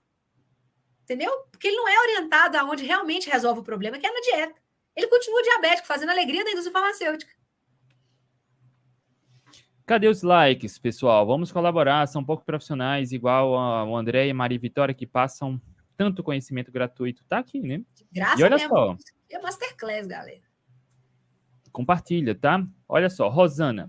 Quando, quando entendemos como a low carb funciona, tudo passa a fazer sentido. É um caminho sem volta. Perfeito. Eu só gostaria de deixar claro, olha só, low carb, vamos tentar tirar o rótulo, tentar entender, é comida de verdade. Quando você se afasta de comida de verdade, tudo tende a dar ruim. Então entenda low carb sobre comida de verdade, não é estratégia sobre carboidratos, é estratégia sobre qualidade, tá? Exato.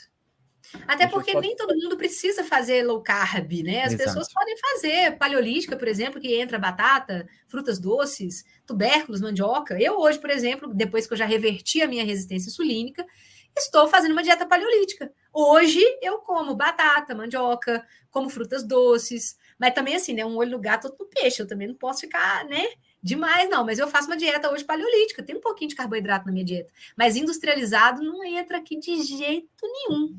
Farinha, açúcar e óleo vegetal aqui, ó. MV, bora para mais um mito aqui. Olha só, cara. Low carb é restritiva demais para ser sustentável. Será que é?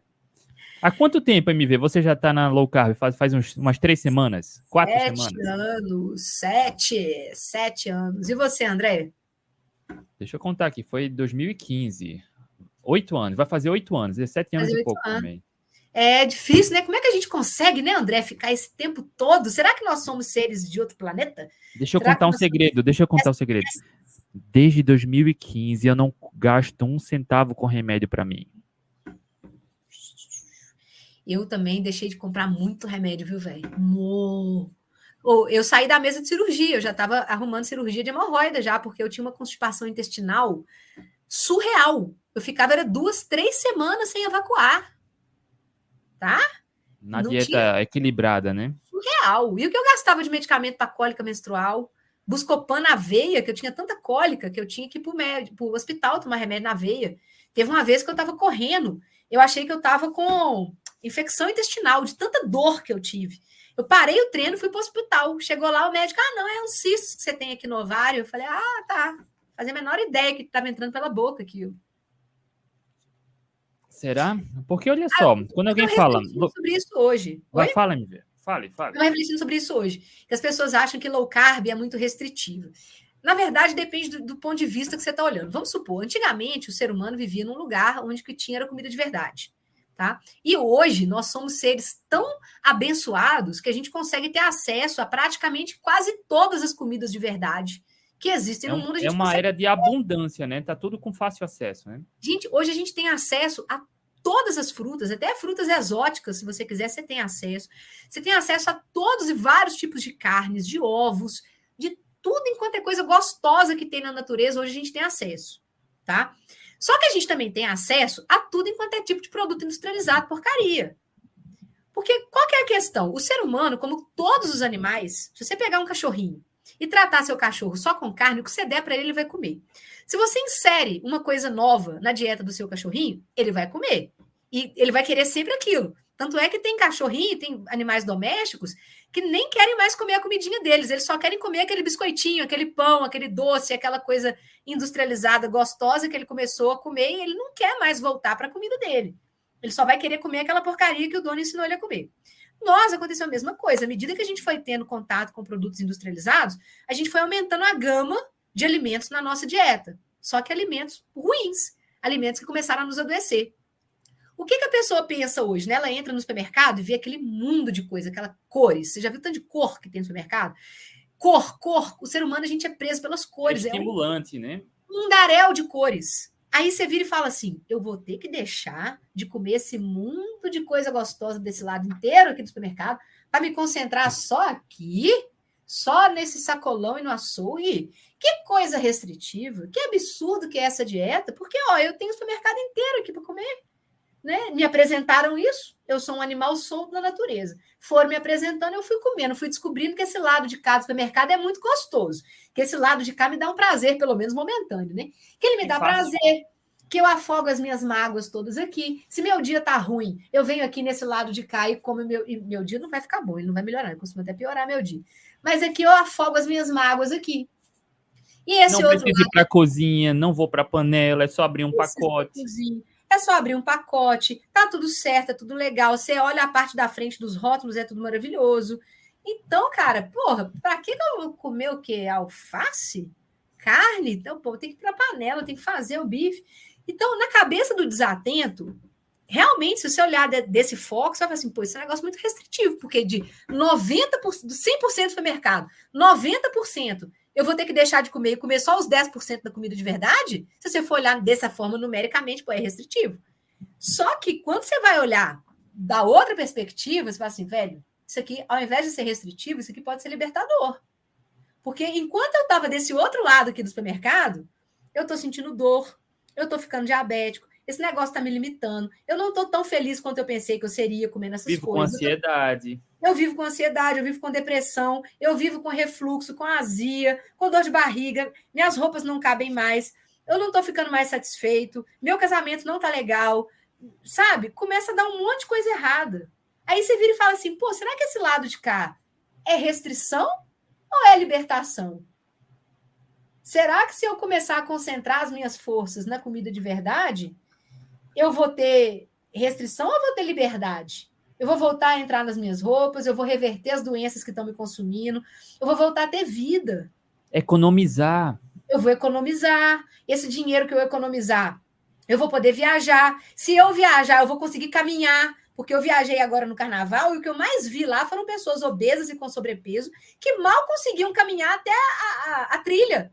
Não conseguiu Pais e mães, MV, que não conseguem acompanhar o crescimento dos filhos, porque não consegue sair, não consegue brincar, não consegue correr, ir para a escola.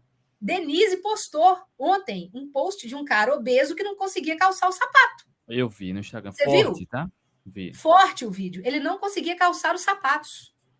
Eu, na época que eu era obesa, eu tinha que passar em cinco lojas até conseguir achar uma calça jeans que me servisse. Aí você vai falar comigo que hoje low carb é restrição? Para mim é libertação.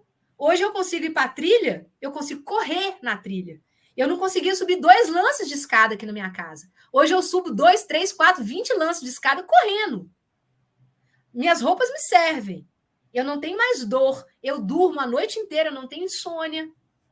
Será que é restrição ou será que é libertação? Fala, pergunta a um diabético que perdeu a visão, um diabético que amputou um membro, se ele pudesse fazer essa restrição que a MV falou, para ganhar o membro, voltar a visão, o que é que ele. A escolha que faria? É. A pessoa que está na máquina de hemodiálise três vezes por semana, passando três horas filtrando o sangue dela lá na máquina, porque o rim parou de funcionar. Ele pode ter uma falência renal a qualquer hora. E poderia ter evitado tudo isso, fazendo essa restrição. Quantas esposas que estão aí viúvas com filho pequeno, porque o marido infartou com 45 anos de idade. Meu, meu irmão outro dia perdeu um amigo, infartou com 45 anos de idade, largou filho e esposa. Será que é restrição? Ou será que é liberdade? Eu falei sobre isso hoje de manhã. Mais de 350 mil brasileiros morrem de infarto todos os anos devido à hipertensão. Pois é. É a doença que mais mata. E o câncer em segundo lugar. E o câncer, para quem não sabe, também tem fortíssima relação com resistência insulina. E olha só, interessante, voltando à pergunta do Tico, da, do remédio para resistência insulínica. Tico, mais de 350 mil brasileiros morrem de infarto todos os anos por conta da hipertensão, mesmo tomando remédio para controlar a hipertensão. Se não, não tratar a causa, o risco continua alto. A maior parte, 95% dos casos de hipertensão é por resistência insulínica. Só 5% é que realmente é genético por algum defeito, é, genético mesmo. Mas no, na maioria dos casos, 95% é por causa da insulina alta. Para quem não sabe, a insulina, ela é um, ela, uma das funções dela, ela faz a retenção de sódio lá nos rins. E a glicose alta ela também retém líquido no seu sangue, porque a, a glicose ela tem uma osmolaridade muito grande. Ela puxa água para ela, tá? Por isso que quando a gente come carboidrato, a gente incha, a gente fica inchado, porque a gente retém muito glicogênio, né? A glicose ela vira glicogênio nos músculos e no fígado. O glicogênio também puxa água para ele. Então a gente tem glicogênio armazenado nos músculos, no fígado, armazenando água, e a gente também tem glicose no sangue. E a pessoa, quando ela está diabética, ela tem muita glicose no sangue. Então, essa glicose também puxa muita água para dentro das veias e das artérias. Então, a pessoa fica inchada, fica retendo líquido, ou o que, que é automaticamente, quando você está inchado, retendo líquido, aumentando a pressão nas suas veias e artérias, aumentando a sua pressão arterial. E a insulina alta também aumenta a retenção de sódio lá nos rins. E o sódio também aumenta a retenção hídrica. Mas não é porque você consumiu sódio. E aumenta a pressão, é. Mas não é porque você consumiu sal. As pessoas estão comendo sal. Estão comendo comida sem sal aí. Mas comida cheia de carboidrato. Que o que faz é insulina aumentar. A gente sabe que pessoas na low carb, quem tem insulina baixa, pode comer o tanto de sal que quiser. Que não tem hipertensão. Eu hoje, eu como, sei lá, umas 20 vezes mais sal do que eu comia antigamente quando eu era hipertensa. Eu trouxe um estudo MV hoje de manhã falando sobre isso, porque a, a relação de sal e hipertensão surgiu de um estudo no início dos anos 1900 e pouquinho. Cara, em Camundongo, deram o equivalente a meio quilo de sal para o camundongo, ou meio quilo que seria de um humano. Cara, quem consegue comer meio quilo em um dia de sal? Cara, você coloca um pouquinho a mais no ovo, não consegue nem comer o ovo, algumas graminhas a mais. Nem vaca come meio quilo de sal. Olha só, e tem uma pergunta interessante aqui, MV. Olha só, o Frederico. Frutas são muito boas, mas e os defensivos agrícolas? A hormonização de animais de produção. Acredito que estamos na sinuca de bico. Puro oh, mito isso aí também, tá? Eu nem coloquei aqui, mas mito. essa questão de hormônio e carne é mito. Muito mito. Primeira coisa, gente, a gente tem que partir do seguinte: o ser humano, hoje, a gente está num jeito que você tem que é, reduzir danos. O único jeito hoje de você ser extremamente saudável é voltando para a caverna. Você volta lá para caçar seus bichinhos e comer o que você encontrar. Se você vem para a cidade, acabou, cara. Entendeu? A, é, a, me fala, defensivos agrícolas tem tudo. Tem planta, tem tudo. Biscoitinho, né? Fez o IDEC, né? O Instituto de Defesa do Consumidor, há pouco tempo, fez um estudo que o que acharam a quantidade gigante de agrotóxico do glifosato em bisnaguinha, em biscoito. Porque lembrem, biscoito, bisnaga, bolo, pão vem do trigo. Trigo é planta, planta precisa de defensivo agrícola e muito. E aonde mais tem agrotóxico é em coisas que tem trigo, milho, soja, que são as plantações de grande escala. O povo precisa plantar, crescer rápido, colher rápido para vender muito. Essas Monsanto aí da vida. Então, aonde mais tem agrotóxico é nas coisas que têm derivados de farinha de trigo, tá? Grãos e cereais em geral. É aveia, trigo, é milho, é arroz, é feijão. A grande parte do agrotóxico está aí. Tem também nas plantas, nos vegetais em geral? Tem. Lógico que tem. Você só não vai ter se você for fazer sua plantação orgânica, lá no meio do mato. Hoje, a maioria das pessoas, ninguém tem dinheiro para ficar comprando coisa orgânica. Então, a gente está na sinuca de bico. Você tem que fazer o quê? Reduzir danos. Tá? Onde tem menos problema? Na carne. Carne não tem agrotóxico, para início de conversa. Carne tem hormônio? Também não. Hormônio é proibido e é caro. Gente, Deixa eu mostrar é aqui, ó. Caro, a gente falou é sobre. Financeiramente inviável. Você teria que aplicar hormônio todos os dias na, no rebanho. Primeiro que a, a venda é controlada, você não acha é, hormônio para. Pra... Tem o nosso episódio com a Ju, Mitos e Verdades sobre a Carne, é maravilhoso. A Ju, ela trabalha na Secretaria, de, na Ministério da Agricultura, e ela é fiscal do Ministério da Agricultura. E é veterinária também, né? Veterinária, ela faz low carb, ela mudou a vida dela, da família dela com low carb, e ela trabalha justamente com fiscalização. Primeiro, a venda é muito difícil de achar, tá?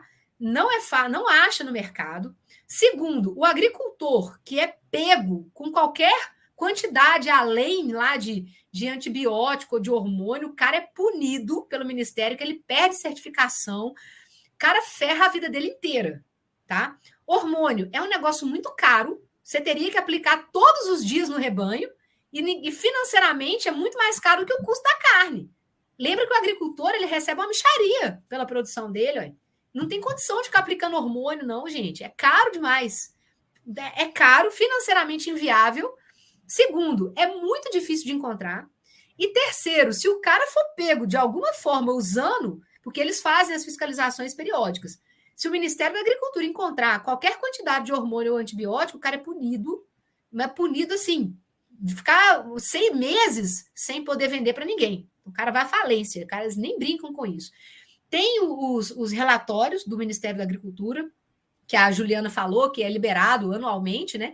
E ela falou que o, o índice de, de não conformidades é muito baixo e está dentro da meta, assim, para nível Brasil, tá? É muito baixo e está totalmente dentro da meta, porque realmente usar hormônio em carne é furada em todos os sentidos, financeiros, é, em todos os sentidos, isso não existe. Isso é puro mito que foi criado.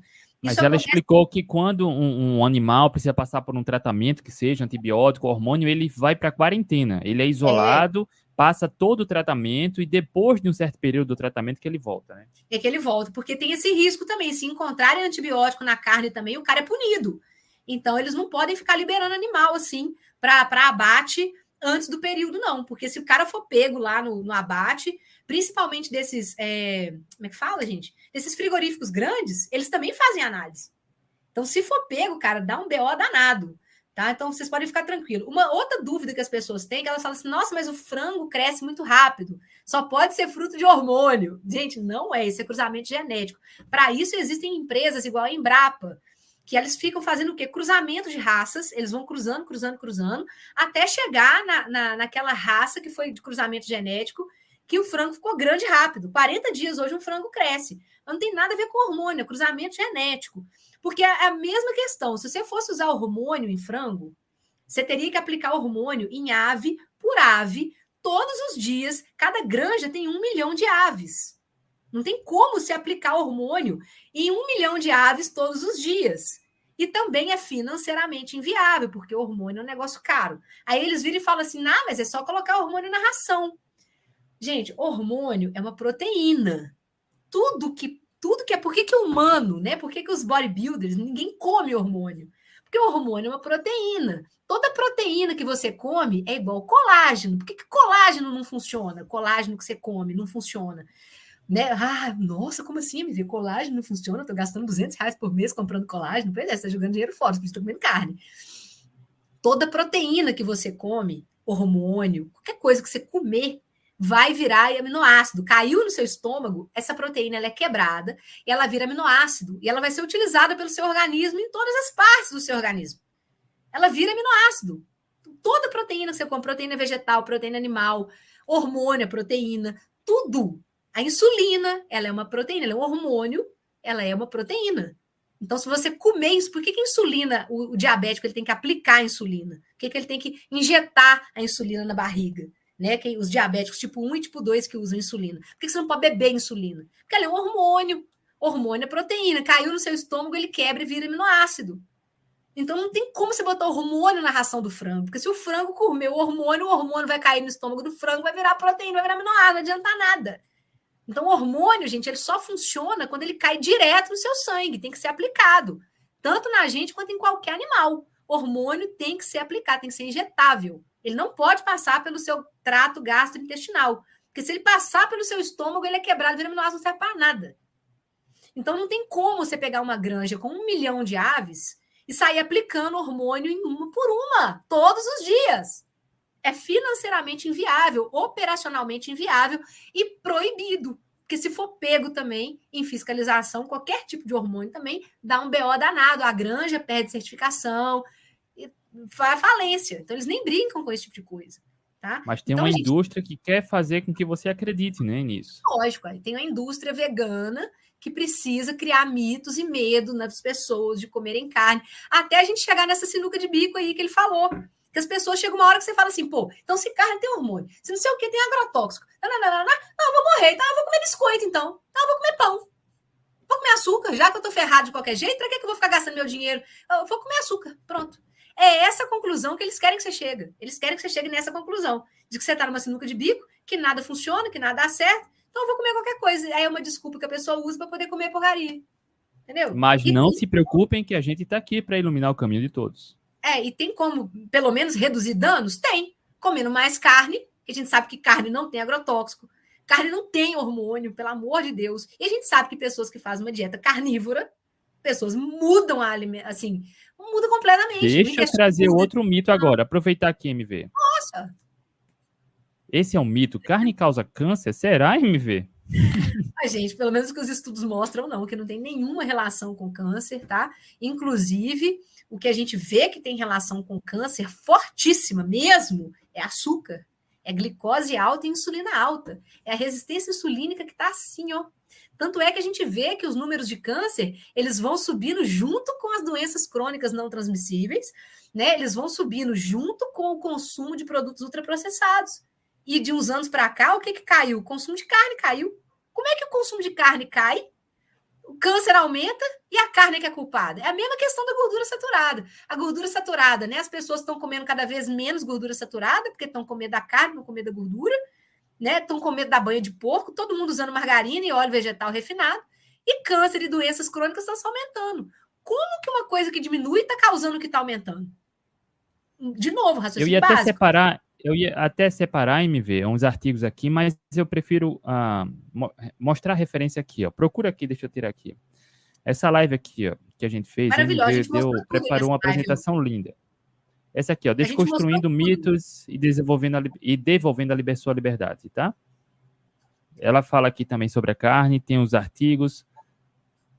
Não só essa, né? Mas sobre manteiga e margarina, banha de porco também, essas o filezinho, né, André? A gente pegou o filezinho da evidência científica, aqueles estudos que ninguém mostra, né, mas que são os melhores estudos, né, ensaio clínico randomizado, meta-análise, revisão sistemática, até coorte com relação inversa, né? A gente trouxe coortes grandes, coortes com mais de 100 mil participantes, mostrando uma correlação inversa, uma associação inversa de consumo de gordura saturada e de carne vermelha com desfecho de câncer, desfechos cardiovasculares, é tudo é o contrário, gente. É o que eu sempre falo, eles criaram uma cortina de fumaça justamente para poder tirar a atenção das pessoas das coisas que realmente causam o problema. E botaram as pessoas preocupadas com coisas que não são as que causam o problema, são as coisas que resolvem o problema. Então tá todo mundo preocupado com o consumo de gordura, gordura saturada, colesterol e carne vermelha. Tá todo mundo preocupado com isso. Olha Só outro que, na mito verdade, aí. o que tá te pegando pelas costas é justamente o que eles estão falando que é bom, que é farinha integral, né? Farinha refinada, é açúcar, é suco de caixinha, o cereal, cereal. Ou seja, eles criaram uma cortina de fumaça para você ter medo das coisas que te salvam e para você consumir as coisas que te adoecem. E você não vê. Você acha que está certo, não, porque cereal integral. É aveia, aveia é bom, é, a margarina é boa para o coraçãozinho. Então, assim, eles botaram medo em tudo que vem da natureza, tudo que é de origem animal, você tem medo. Mas tudo que é da indústria é bom. Então, óleo de soja é legal, porque vem da indústria. Óleo de canola, óleo de milho é legal, porque falaram que é. Mas você, você perdeu aquele raciocínio da, evolução humana. Você perdeu aquele raciocínio de que, oh, peraí, por que esse negócio é legal? A natureza não fez. Foi a natureza que fez. Então, por que, que agora o que a natureza fez as coisas que a gente evoluiu comendo isso, nosso DNA foi sendo selecionado aqui nesse planetão aqui gigante. Como é que essas coisas que a gente evoluiu comendo agora elas são culpadas e o que estão querendo me vender lá na indústria que é legal? Como Sabe assim? o que é intrigante me ver? Um indivíduo que tem obesidade, a glicose descompensada, já evita carne, evita manteiga, evita banha de porco, come cereal, biscoito integral, pão integral, tá adoecendo e caramba, eu tô fazendo tudo certo e reforça o erro evita ainda mais carne, evita gordura saturada e vai reforçando. Come aveia, come trigo, pão integral e vai adoecendo mais. E não consegue enxergar isso. Não consegue enxergar e não consegue reverter a doença e acha que ele está fazendo alguma coisa errada. Ou é genética mesmo, ah, o doutor lá tinha razão, é minha genética mesmo, minha família toda teve, aí eu tô tendo também. Gasta então, mil, dois mil, três mil de remédio por mês e, e só piora. Outro dia eu estava sentada no, lá na cafeteria, tomando café e trabalhando, aí o pessoal da mesa da frente lá conversando, eu escutando a conversa deles, eles falando de alimentação, não, porque lá em casa agora, papai e mamãe, eles decidiram melhorar a alimentação, sabe? Eu estou escutando, né? Eles decidiram melhorar a alimentação. Então, papai já tirou toda a carne vermelha, já tirou a banha, eu, ai meu Deus, papai seu tá indo pro lado errado, minha filha. Então, lá que eu vou no supermercado, eu vejo as pessoas preocupadas com a saúde. Você vê o carrinho delas cheio de óleo de milho óleo de canola. Eu olho aquilo e falo, velho, você vê que a pessoa está preocupada, pão integral, tudo integral. Eu falo, olha aí, a pessoa preocupada com a alimentação, mas tudo errado. O leite desnatado, o iogurte desnatado, e comendo óleo de canola. Você vê que a pessoa está preocupada, mas ela está sendo orientada pela mídia, ela está sendo orientada pelas narrativas.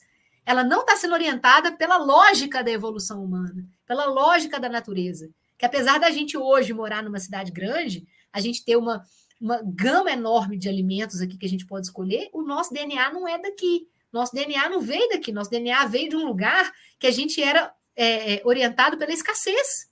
A gente nunca foi orientado pela abundância. e quando tinha a, a, oportunidade de comer, priorizava carne, caça. É, era o que tinha. Era o que tinha. A gente comia carne porque era o que tinha. A partir do momento que começou a ter outras coisas, a gente começou a comer outras coisas. Aí a coisa foi se danando. O ser humano, gente, como qualquer outro animal, a gente sempre come o que tem. À medida que a gama de coisas vai aumentando, a gente vai comendo tudo que vai aparecendo. E se essas coisas que vão aparecendo vêm juntas com narrativas de que, olha, isso é legal, olha, você vai ter mais tempo agora para dedicar à sua família, olha, você não precisa mais perder tempo na cozinha, olha, você só precisa abrir um pacotinho. Olha que bacana, ó, aquela gordura que você comia lá fazia mal, você está infartando agora, você está infartando.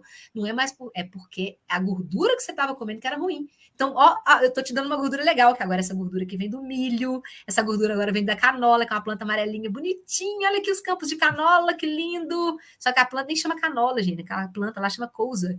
Canola significa Canadian Oil Low Acid. Canola é uma sigla, não é uma planta. É uma sigla de baixo ácido, ácido erúcico, que é uma porcaria de um ácido que faz muito mal para a saúde. Aí o que, que eles fizeram? Eles diminuíram o nível de ácido erúcico, por isso que ela ficou low acid. Canola, low acid. Lá, low acid. Aí diminuíram a porcaria do ácido erúcico, mas não deixou de ser porcaria, estão te vendendo aquilo como bacana. E você comprou a ideia. Porque veio um marketing gigante da indústria, botando pessoas felizes, famílias lindas correndo pela grama, crianças andando de bicicletinha lá na grama, com todo mundo feliz comprando a, a margarina. Legal.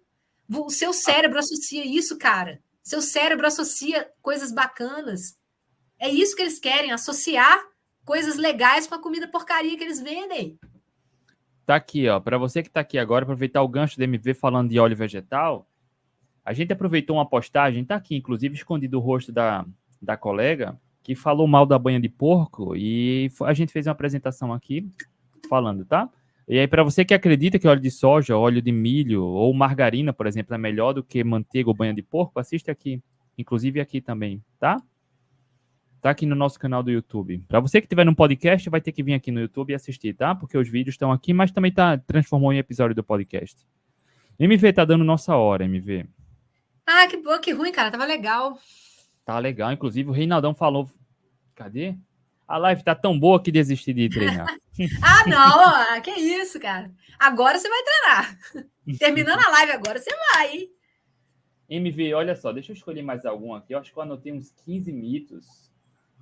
Mas MV já falou do sal, hipertensão, carne câncer, low carb restritiva, comer a cada três horas, calorias, Margarina, a gente não falou, mas eu mostrei aqui na tela, tá? Assista. Margarina Era... não é melhor do que manteiga. Fala. Era cinco mitos, já, fala, já passamos de 20. Pronto, para a gente encerrar aqui. MV, a cetogênica é apenas para perda de peso? Não, a cetogênica é a pior que tem para perda de peso, gente. Sério. Pode acontecer perda de peso na cetogênica? Pode. Porque muitas vezes a pessoa está muito obesa, aí ela começa a fazer cetogênica e emagrece. Mas o, o principal foco da cetogênica não é perda de peso. Tá? O principal foco da cetogênica é manter a pessoa viva, sério, é curar doenças que nada consegue curar. Nada. Cetogênica é um negócio assim fora do normal. Tanto é que eu tatuei os corpos cetônicos aqui no meu braço, porque é um negócio maravilhoso. Maravilhoso. Os corpos cetônicos eles têm um efeito anti-inflamatório. Então, a dieta cetogênica, o que, que ela. Qual é o objetivo principal da dieta cetogênica? Manter a pessoa com corpos cetônicos altos. Cetogênica terapêutica. A pessoa tem ali endometriose, câncer, Alzheimer, epilepsia, problemas neurológicos, neurodegenerativos, esclerose, esclerose é, é, múltipla. A gente tem caso, por exemplo, da doutora Terry Walls, que reverteu a esclerose múltipla. Tem a. Essa daqui, gente, maravilhosa esse vídeo aqui, ó. Esse aqui, ó, The Complete, é, The Complete Book of Ketones. Esse Mostra aqui é maravilhoso. Aí, da, da Mary Newport. Ela conta nesse livro aqui como que ela reverteu o Alzheimer do marido dela com dieta cetogênica. Então, dieta cetogênica, gente, é para curar uns negócios que nada com que remédio nenhum resolve. Dieta cetogênica, terapêutica, tá? É para quando a pessoa tem um problema grave. Se ela não fizer dieta cetogênica, a dieta cetogênica cura coisas que nada resolve. Por exemplo, a epilepsia refratária. Ela é refratária. O que é o refratário? Ela é refratária a medicamentos, ou seja, medicamentos não resolvem. A pessoa fica tendo convulsão. Tem criança que tem 20, 30 convulsões por dia. A mãe e o pai vivem em função de não deixar o filho ficar se debatendo. É a epilepsia refratária. Adivinha qual que é a única forma de parar de fazer o menino ter convulsão? Dieta cetogênica, não tem remédio. Ela é refratária aos medicamentos, não tem medicamento que resolve. É dieta cetogênica. Então, dieta cetogênica, o principal foco dela é manter a pessoa viva. Tem vários pacientes da Janaína aqui em Belo Horizonte, que a gente acompanha e tal, que só estão vivos porque fazem dieta cetogênica. Tem pessoas que têm glioblastoma, que é um. E olha só, isso não é exagero, tá? Não é exagero. A gente já trouxe médicos, a, a, a doutora Janaína, a gente já fez lives aqui com ela, ela trouxe casos tá, de pessoas que se salvaram por também estarem fazendo a dieta cetogênica. E a gente uhum. trouxe colegas de trabalho do grupo, da Vitória, da Janaína, que também corroboram nas suas especialidades e pessoas Sim. que se salvaram porque estão fazendo a dieta cetogênica, tá? Não Faz, é exagero. Renata mesmo, Renata veio aqui. A Renata, gente, a estagiária da Jana, ela tem um tipo de câncer que é genético. Só que o que, que acontece? Ela pipocava tumor na cara dela, no rosto dela. Ela tinha que fazer cirurgia atrás de cirurgia para ficar tirando tumor. Era uma atrás da outra. Quando ela começou a fazer dieta cetogênica, parou, simplesmente parou de aparecer tumor na cara dela. Entendeu? É para isso que serve a cetogênica, para curar os negócios que nada cura. É a cetogênica terapêutica. Muita gente confunde a cetogênica terapêutica com low carb. Essa aqui, ó. Cetogênica no tratamento do câncer, histórias de sucesso. Isso, histórias de sucesso, a Renatinha. Essa aqui. Maravilhosa a história dela. E ela trouxe, ela mostrou as fotos, é muito legal. Então, gente, as pessoas confundem cetogênica com low carb. A cetogênica, ela é low carb? Ela é. Ela é a, assim, uma das mais low carb de todas. É a cetogênica, ela é very low carb. Tá? Ela tem carboidrato também. Tá? Ela não é zero, não. Ela tem um pouquinho de carboidrato, mas é bem pouquinho. É coisa de, de 20 gramas no máximo por dia. Mas por quê? Porque o objetivo da cetogênica é botar a pessoa em cetose mesmo. A cetose vai passar de 4,0, 5,0. A pessoa vai fazer muito jejum, porque ela precisa ter corpos cetônicos altos. Porque o grande segredo ali é corpo cetônico. Precisa do corpo cetônico, precisa do efeito anti-inflamatório dos corpos cetônicos rodando nela ali. Entendeu? Então ali ela não está querendo emagrecer, ela está querendo sobreviver. Pode acontecer emagrecimento? Pode, mas ela está querendo sobreviver. Então, ela vai fazer muito jejum, ela vai comer menos proteína, porque as proteínas também sobem um pouquinho a insulina. No que a sua insulina sobe, você inibe a produção de corpos cetônicos. MV, desculpe interromper, mas eu gostaria da sua, da sua explicação. Eu falei sobre isso há algumas semanas, acho que há quase um mês. Alguém me perguntou, uma carnívora não é cetogênica? E eu falei, olha só, não necessariamente. Inclusive, pessoas que fazem dieta carnívora podem ter muita dificuldade de entrar em cetose. E aí, é, algumas pessoas até vieram me questionar isso. Então, dá para explicar, por favor? Fala, fala de novo, que você começou a falar, travou. Você falou Pronto, assim, eu falei algumas sobre isso. semanas, algumas semanas, há quase um mês mais ou menos, me perguntaram sobre dieta carnívora e cetogênica. Eu falei, olha só, não é a mesma coisa e pessoas que fazem carnívora têm normalmente dificuldade de entrar em cetose por conta da proteína. Uhum. E, cara, veio, veio, eu percebi que tinha um extremismo. Alguém veio falar, não, uma carnívora é uma cetogênica mais restrita. não, não, não é. Calma não, lá. Tá? Então, se, normalmente as pessoas, quando fazem dieta carnívora, a, a, maioria das pessoas tende a compensar a ausência de carboidratos na mais proteína. Por isso, isso pode dificultar tanto a entrada em cetose como baixar os níveis de cetose. Então, por favor, MV, a sua explanação sobre isso. Na dieta carnívora, a gente pode até ficar em cetose, mas é uma cetose baixa.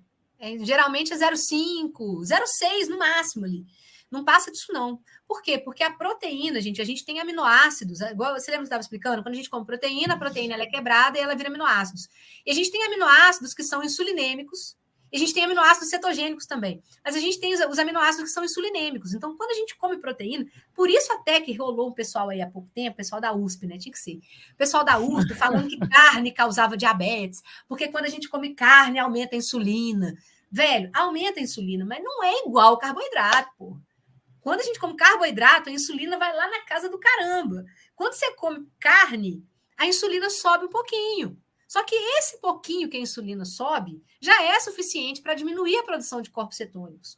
Quando você come carboidrato, a produção de corpos cetônicos zera, acaba. Porque a insulina inibe a produção de corpos cetônicos. Então, se você aumenta a insulina, ela diminui a produção de corpos cetônicos. Se você aumenta muito, se você come um pão, eu estou em cetose, aí você vai lá e come um pão. O pão faz a insulina subir para caramba. Aí sua produção de corpos cetônicos vai a zero. Mas se você come carne, o que, que acontece? A produção de corpos cetônicos abaixa, abaixa, mas abaixa só um pouquinho. Então você ainda continua em cetose, você fica lá 0,5, 0,6. Para quem é atleta e faz uma carnívora, pode até ter maiores níveis de cetose, pode, né? Pelo exercício físico, né? Quando a gente está em exercício físico, a gente, quando você faz uma dieta carnívora, o que, que você está usando como fonte de energia? Você está usando gordura. Você está produzindo glicose também, seu fígado vai produzir glicose, mas quando você está muito certo adaptado, você está usando muito mais gordura como fonte de energia. E qual que é o produto final da quebra da gordura? Corpos cetônicos, BHB. Então, se você está quebrando gordura, no final da quebra da gordura, o que, que você produz? Corpos cetônicos. Ele é um produto final, ele é para poder juntar aquele monte de acetil-CoA, porque a gordura, a gente tem energia para caramba, muita energia, muita. É mais de 100, 106 moléculas de acetil-CoA, assim, é, é energia para caramba. Então, o nosso corpo empacota essa, essas moléculas de acetil-CoA em forma de corpos cetônicos, BHB. O BHB ele tem mais energia, ele produz mais ATP do que a glicose.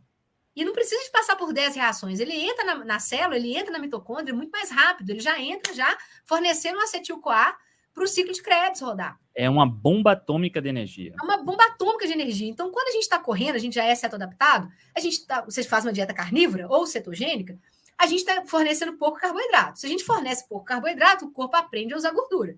Ele vai começar a usar a sua gordura ali e vai começar a produzir glicose por demanda. À medida que você vai se exercitando, à medida que você vai aumentando seu ritmo, ele precisa produzir glicose e ele vai produzindo corpos cetônicos. Então, sua cetose aumenta também quando você está correndo em jejum. Cansei de mostrar isso no meu Instagram, eu medindo. Minha... Travou, MV? Opa, voltei. Voltou. Eu saía com glicose de 90, corpos cetônicos ali de 0,5, em jejum, corria 18 quilômetros. Quando eu voltava, minha glicose estava em 120, meu corpo cetônicos 2 cacetada. Travou de novo. Deixa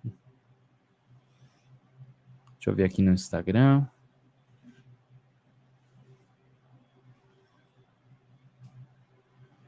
Amorim Bodybuilder. O que a cetogênica é perigosa para o sistema? Será que MV caiu? MV? Acho que MV caiu, será? Enfim, rapaziada complementando a MV, esperando ela voltar, eu acho que está com a internet oscilando lá. Quando você se liberta das dependências do carboidrato, para quem segue uma dieta carnívora ou cetogênica e se exercita muito, aumenta muito a sua eficiência metabólica, aumenta a sua capacidade de usar gordura corporal para energia. E assim como a MV falou, para quem é ceto-adaptado, livre das dependências do carboidrato, a MV caiu. Consegue produzir bastante energia através da gordura corporal. A MV estava falando da experiência dela de medir no glicose e cetose antes e depois dos treinos. Eu também tenho essa medição aqui. Deixa eu ver se eu acho aqui, tá? Para a gente encerrar. A MV está mandando mensagem? Não. Deixa eu ver se eu acho aqui, tá? Para encerrar. Eu tenho uma apresentação que eu mostrei aqui. Meus treinos. Glicose e cetose antes e depois dos treinos. Tá aqui. Deixa eu ver se eu Volto aqui, só um minuto. Para você que está aqui ao vivo, só segura um pouquinho. Acho que a MV caiu. Pronto, tá aqui. Olha só. As telas, eu medindo glicose e cetose antes e depois dos treinos. Pronto, MV. MV chegou. Estão sabotando a gente, André. A gente começa a falar de cetogênica, o povo sabota a gente. As forças ocultas aí, ó. MV, você caiu eu tinha essas telas aqui também, exatamente o que você tinha feito, medindo aí, glicose e cetose antes e depois dos treinos. Olha uhum. só, na tela da esquerda, 13 horas de jejum, 2 horas de corrida. Aqui, ó, glicose antes 92, depois 104, aumentou Cetose 0,8, depois 1,3 aumentou. A janela do meio, 30 horas de jejum, 2 horas de corrida. Glicose 74 antes do treino, 91 depois. Cetose é. 1,3 aumentou para 2,5. E a tela amarela, 57 horas de jejum, uma hora de corrida e a glicose também aumentou em cetose. A cetose ficou aqui, ó. Diminuiu uhum. um pouquinho, mas eu vou explicar. A glicose 54 aumentou para 67 depois do treino. Cetose 5.6 diminuiu 3, 0.3. O que, enfim, usando bastante energia, né? Durante a corrida. E, e acontece legal, isso, né, MV? À medida que a gente vai ficando certo adaptado, eu tenho essa, eu tenho essa linha de quando eu comecei low carb, comecei a correr em cetogênica, é, os primeiros treinos, a cetose subia menos e a glicose subia mais. À medida que eu fui ficando certo adaptada, meu organismo subia menos a glicose e mais a cetose. Meu organismo foi ficando cada vez mais adaptado a utilizar gordura como fonte de energia. Isso é muito legal. Outra coisa, quando a pessoa está em cetose terapêutica, né, que foi aquela que aconteceu com o André, lá de 5,3, né, 6 e cacetada, a gliconeogênese, né, ou seja, a produção de glicose, ela diminui. O nosso organismo, tá, tem, isso é muito comum quando a gente está acompanhando pacientes em cetose terapêutica. A pessoa mede a glicose e fala assim: Nossa senhora, minha glicose está 40 eu estou com hipoglicemia. Aí eu falo assim: pera lá, você está sentindo dor de cabeça? Está sentindo é, sudorese? Você está suando frio? Você está sendo algum sintoma diferente? A pessoa não. Eu tô assim, agora mede sua cetose aí. Aí na hora que vai medir a cetose, tá em 5, cacetada. MV, deixa eu aproveitar agora MV falando. Eu cheguei a uma cetose de 5 pontos, quer dizer... Não, isso é glicemia, 51. É a glicemia. É. Aqui, ó, a glicose, 38, olha só. Exatamente. Uma pessoa que não sabe vai falar: nossa, você estava em hipoglicemia. E não cetose 6,6. A cetose alta, quando a gente aumenta a cetogênese, a gente inibe a gliconeogênica no nosso organismo. Gente, para produzir glicose é trabalhoso, é um processo bioquímico que gasta muita energia para produzir glicose. Então, o nosso organismo ele produz glicose por demanda. Quando a gente está com uma cetose muito alta, ou seja, quando a gente está usando muita gordura como fonte de energia, para que, que ele vai gastar processo bioquímico e substrato para poder produzir glicose? Não vai. Não vai. Ou seja, isso é outro medo, né, André? Que é outro mito da low carb. As pessoas pensam que cetose causa perda de músculo. Porque para produzir glicose, você precisa de aminoácido. Tá? Você tem três vias para a produção de glicose. Você pode usar aminoácido, você pode usar glicerol, que vem justamente da quebra da gordura, e você também pode usar o ácido lático, aquele ácido lático que fica preso no nosso músculo. Quando a gente metaboliza o ácido lático, ele volta para o fígado e vira glicose. Então, o que, que acontece? Quando a gente está em jejum, quando a gente está em dieta cetogênica, se for em dieta cetogênica, então é melhor ainda, porque em dieta você está comendo. Se você está comendo principalmente proteína, você está fornecendo aminoácido, então você não vai perder músculo se a sua dieta for normoproteica. Então, se você estiver em dieta cetogênica normoproteica, você não perde músculo, porque você está comendo aminoácidos, está comendo proteína que vai virar aminoácido e vai para o seu músculo. Aproveitar você... aqui o gancho MV. Ó, e para quem tem como objetivo aumentar a massa muscular, pode fazer atividade física em jejum? Aproveita o gancho cetogênica e jejum para falar Pode, beleza. O que, que acontece? Então, quando você está comendo proteína, você está fornecendo o, o tijolinho para produzir músculo. Então, se você estiver comendo proteína de forma ideal, você não vai faltar tijolinho para produzir músculo, você não vai nem perder. Se você estiver comendo para mais e fazendo atividade, você vai ganhar. Então, o que, que acontece? Se você está em jejum, principalmente prolongado, o que, que acontece? A sua cetose aumenta. Se a sua cetose aumenta, a sua gliconeogênese diminui. Você, você, produz, você precisa de pouca glicose o caso do André aí, ó, glicose dele lá de 35, né, André? 38. 38, glicose baixíssima, ou seja, gastando pouco substrato para poder produzir essa glicose, tá gastando pouca coisa, tá gastando pouca matéria-prima para produzir essa glicose, porque ele está usando a maior parte de energia dele, está vindo de corpos cetônicos. E essa glicose que está sendo produzida aqui não necessariamente vem de músculo. Ela pode estar sendo produzida a partir do glicerol. Porque você lembra, a gente tem três vias de produção de, de glicose. A gente não usa só aminoácido para produzir glicose. A gente usa também glicerol. E esse glicerol vem de onde? Justamente da quebra de quem? Da gordura. Ele está quebrando gordura, está produzindo corpos cetônicos e pegando esse glicerol que foi quebrado e utilizando esse glicerol para produzir glicose. Entende? Então, até a gente chegar no ponto de pegar músculo para produzir glicose, demora. Até a pessoa ficar perdendo massa magra, né? Ah, estou perdendo massa magra demora. E em qualquer dieta você pode ter perda de massa magra. Se você comer pouca proteína, Se você tem uma dieta desequilibrada, essas dietas ocidentais tradicionais aí, ó, que o povo vive de farinha, farinha tem quase nada de proteína. Farinha é quase zero proteína.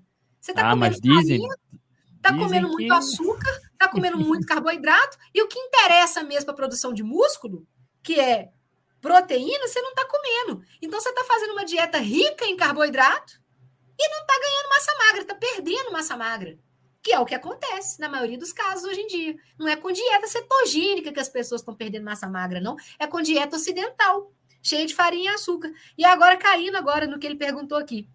Quem tem objetivo de aumentar a massa muscular? Pode fazer atividade física em jejum? Pode, não tem, tem necessidade nenhuma de você comer para poder fazer atividade física. O que, que, você tem que prestar muita atenção para você ganhar massa magra? Você tem que fazer um, um, por exemplo, musculação. Você só vai ganhar massa magra com musculação, tá? Você, você tem que ir lá dar estímulo mesmo o músculo, você tem que puxar peso com força. Então, você tem que fazer uma musculação decente, um treino bem orientado. Você tem que ter proteína suficiente. Você tem que fazer o cálculo direitinho para você ver quantas proteínas você tem que comer por dia. Se você vai fazer em jejum, não nem aí. Só que no final do dia você tem que comer a quantidade de proteína que você precisa. Como é que você vai dividir essas proteínas aí? Vai depender do que você vai conversar com o seu nutricionista. De preferência, fracionar essas proteínas ao longo do dia mas você tem que chegar no final do dia comendo essa cota mínima de proteínas. E caloria suficiente. Você precisa de caloria. Entendeu? E aí pode ser gordura, essa caloria pode vir de gordura, ela pode vir da própria proteína que você está comendo, e ela pode vir de carboidrato. Vai depender da sua tolerância ao carboidrato. Se você for uma pessoa tolerante ao carboidrato, você pode até botar umas batatinhas aí, problema não. Agora, se você for uma pessoa diabética ou tem resistência insulínica e está querendo ganhar massa magra, aí você vai ter que dar uma segurada no carboidrato, vai ter que fazer low carb. Mas você vai ter que tomar muito cuidado em comer a quantidade de proteína suficiente, que é uma grande dificuldade em quem faz low carb. A dificuldade de quem faz low carb é comer, porque não tem fome. Para quem quer ganhar massa magra em low carb, vai ter que comer sem fome. É chato. Mas se você quiser ganhar massa magra e comer a quantidade de proteína que você precisa, você vai ter que comer muitas vezes sem fome. Perfeito. Acontece. Olha aí, o Reinaldão até idosos conseguem aumentar a massa magra em jejum. Fazendo Olha só, e só para aproveitar aqui, MV, aproveitar o gancho da cetogênica e hipertrofia, existe esse mito. E como vocês estão vendo aqui, a gente está aqui para esclarecer todo o caminho para vocês. E tem uma revisão na literatura que mostra que até fisiculturistas e atletas bodybuilders conseguem hipertrofia numa dieta cetogênica. Tem um trecho dessa revisão que fala aqui, ó, nenhuma ação benéfica adicional dos carboidratos é evidente em relação à hipertrofia muscular quando um suplemento de proteína que estimula ao máximo a síntese de proteína muscular é ingerido. E os carboidratos não parecem aumentar a síntese de proteína muscular quando a proteína dietética é adequada. Exatamente o que a MV falou. Se exercita, estímula muscular e come a proteína adequada. Batendo meta coisa... calórica, as calorias podem vir majoritariamente da gordura natural dos alimentos, podem vir da proteína também, mas também podem vir de carboidratos de comida de verdade, sem ser processado, né? O, o grande mito é o seguinte: a gente precisa da insulina para o aminoácido poder entrar no músculo. E a proteína a estimula um pouco a insulina, né? Só que a proteína também faz esse estímulo. Então, é, o que muita gente fala, muitos profissionais de saúde, a gente aprende errado na faculdade. Então, tipo assim, ah, então se é, que é engraçado é o seguinte: quando é para reverter resistência insulínica, o carboidrato, não, não tem nada com isso. O problema é a gordura saturada. O carboidrato, que é isso? Todo mundo tá careca de saber que carboidrato estimula a insulina. Mas para reverter a resistência insulínica, não, não é o carboidrato, não. Mas para ganhar músculo, ah, não, eu preciso do carboidrato porque o carboidrato estimula a insulina. Ô, gente, peraí, ué. Você entendeu? Para poder ganhar músculo, você precisa de insulina? Precisa. Só que essa insulina tem que vir do carboidrato que você comeu? Não, ela pode vir do, do, do aminoácido da carne que você comeu da proteína, da whey protein, da carne, qualquer coisa que tem proteína, estimula a insulina também. Tanto é que diabético tipo 1 também tem que contar a proteína que ele come para poder aplicar insulina. Então a gente também tem estímulo de insulina com, com, com carne, com ovo, com tudo que tem proteína. Então você não precisa comer carboidrato para ter insulina. Entendeu? Você só precisa estar vivo para você ter insulina. Que até a glicose hepática que você produz faz o seu pâncreas produzir insulina. Tanto é que o diabético tipo 1, ele tem que aplicar, ele vive da insulina, ele precisa da insulina, ele pode não comer nada. Ele pode não comer nada que ele tem que aplicar insulina. Porque se você não comer nada, o que, que acontece? O seu glucagon sobe, no que o glucagon sobe, ele estimula a produção de glicose, seu fígado produz glicose do nada, e aí você tem que ter insulina para poder pegar essa glicose que o seu fígado produziu, você tem que ter insulina para ela também. Então você tem insulina o tempo inteiro você, comendo ou não comendo. Agora, se você comer carboidrato, você vai ter muita. Se você comer carne, você vai ter um pouquinho. É o suficiente. O suficiente para enfiar esses aminoácidos para dentro da célula. Porque senão nós não estaríamos aqui hoje. Lembrem, seres humanos, a natureza, não tem carboidrato, a gente comia carne. Os esquimós até hoje lá na neve, eles vivem à base de carne, dieta carnívora. Entendeu? Sem diabetes, sem hipertensão, sem estetose hepática, sem doenças tumorais, sem obesidade e por aí vai. Entenderam a lógica? Gente, uma live dessa que veio uma vida. Nós demoramos anos, né, André, até conseguir. Nós estamos entregando. Sintetizar isso aqui, né? Nós entregamos tudo aqui para vocês. Nossa, ó, de graça, de mão beijada. E aí, a única coisa que a gente pede em troca é: olha só, mete o dedão aí no like compartilha, tá? Porque boa like. informação deve ser divulgada. E manda para os amigos, né, gente? Vamos combinar, manda para os colegas. De graça aqui o negócio. O povo tá cobrando horrores para fazer umas lives dessas. Nós dando de trem de graça. Dá moral. E aí, rapaziada, para quem tá aqui agora, fez sentido? Foi esclarecedor? Bacana, né? A gente passou anos aqui, o skin the game, né, MV? Tentando, estudando, pesquisando, errando, aprendendo, e aqui tudo mastigado para vocês. Show de bola, e a gente faz com prazer e orgulho, tá? Só compartilha, divulga, deixa teu comentário, mete o dedo no like, aproveita para seguir aqui o canal. MV, obrigado, tá? Próxima semana tá confirmada a live com uma convidada, que a gente não vou falar. Na próxima semana a gente fala, já tá tudo certo aqui. É muito MV, boa. Chega batendo aqui, MV. Chega batendo! Bora! Rapaziada, é beijo no coração, MV. Beijão, boa noite. Segunda-feira sai o podcast, na próxima sexta-feira a gente tá de volta. Beijo no coração. Tchau, tchau. Tchau, tchau. Falou! Até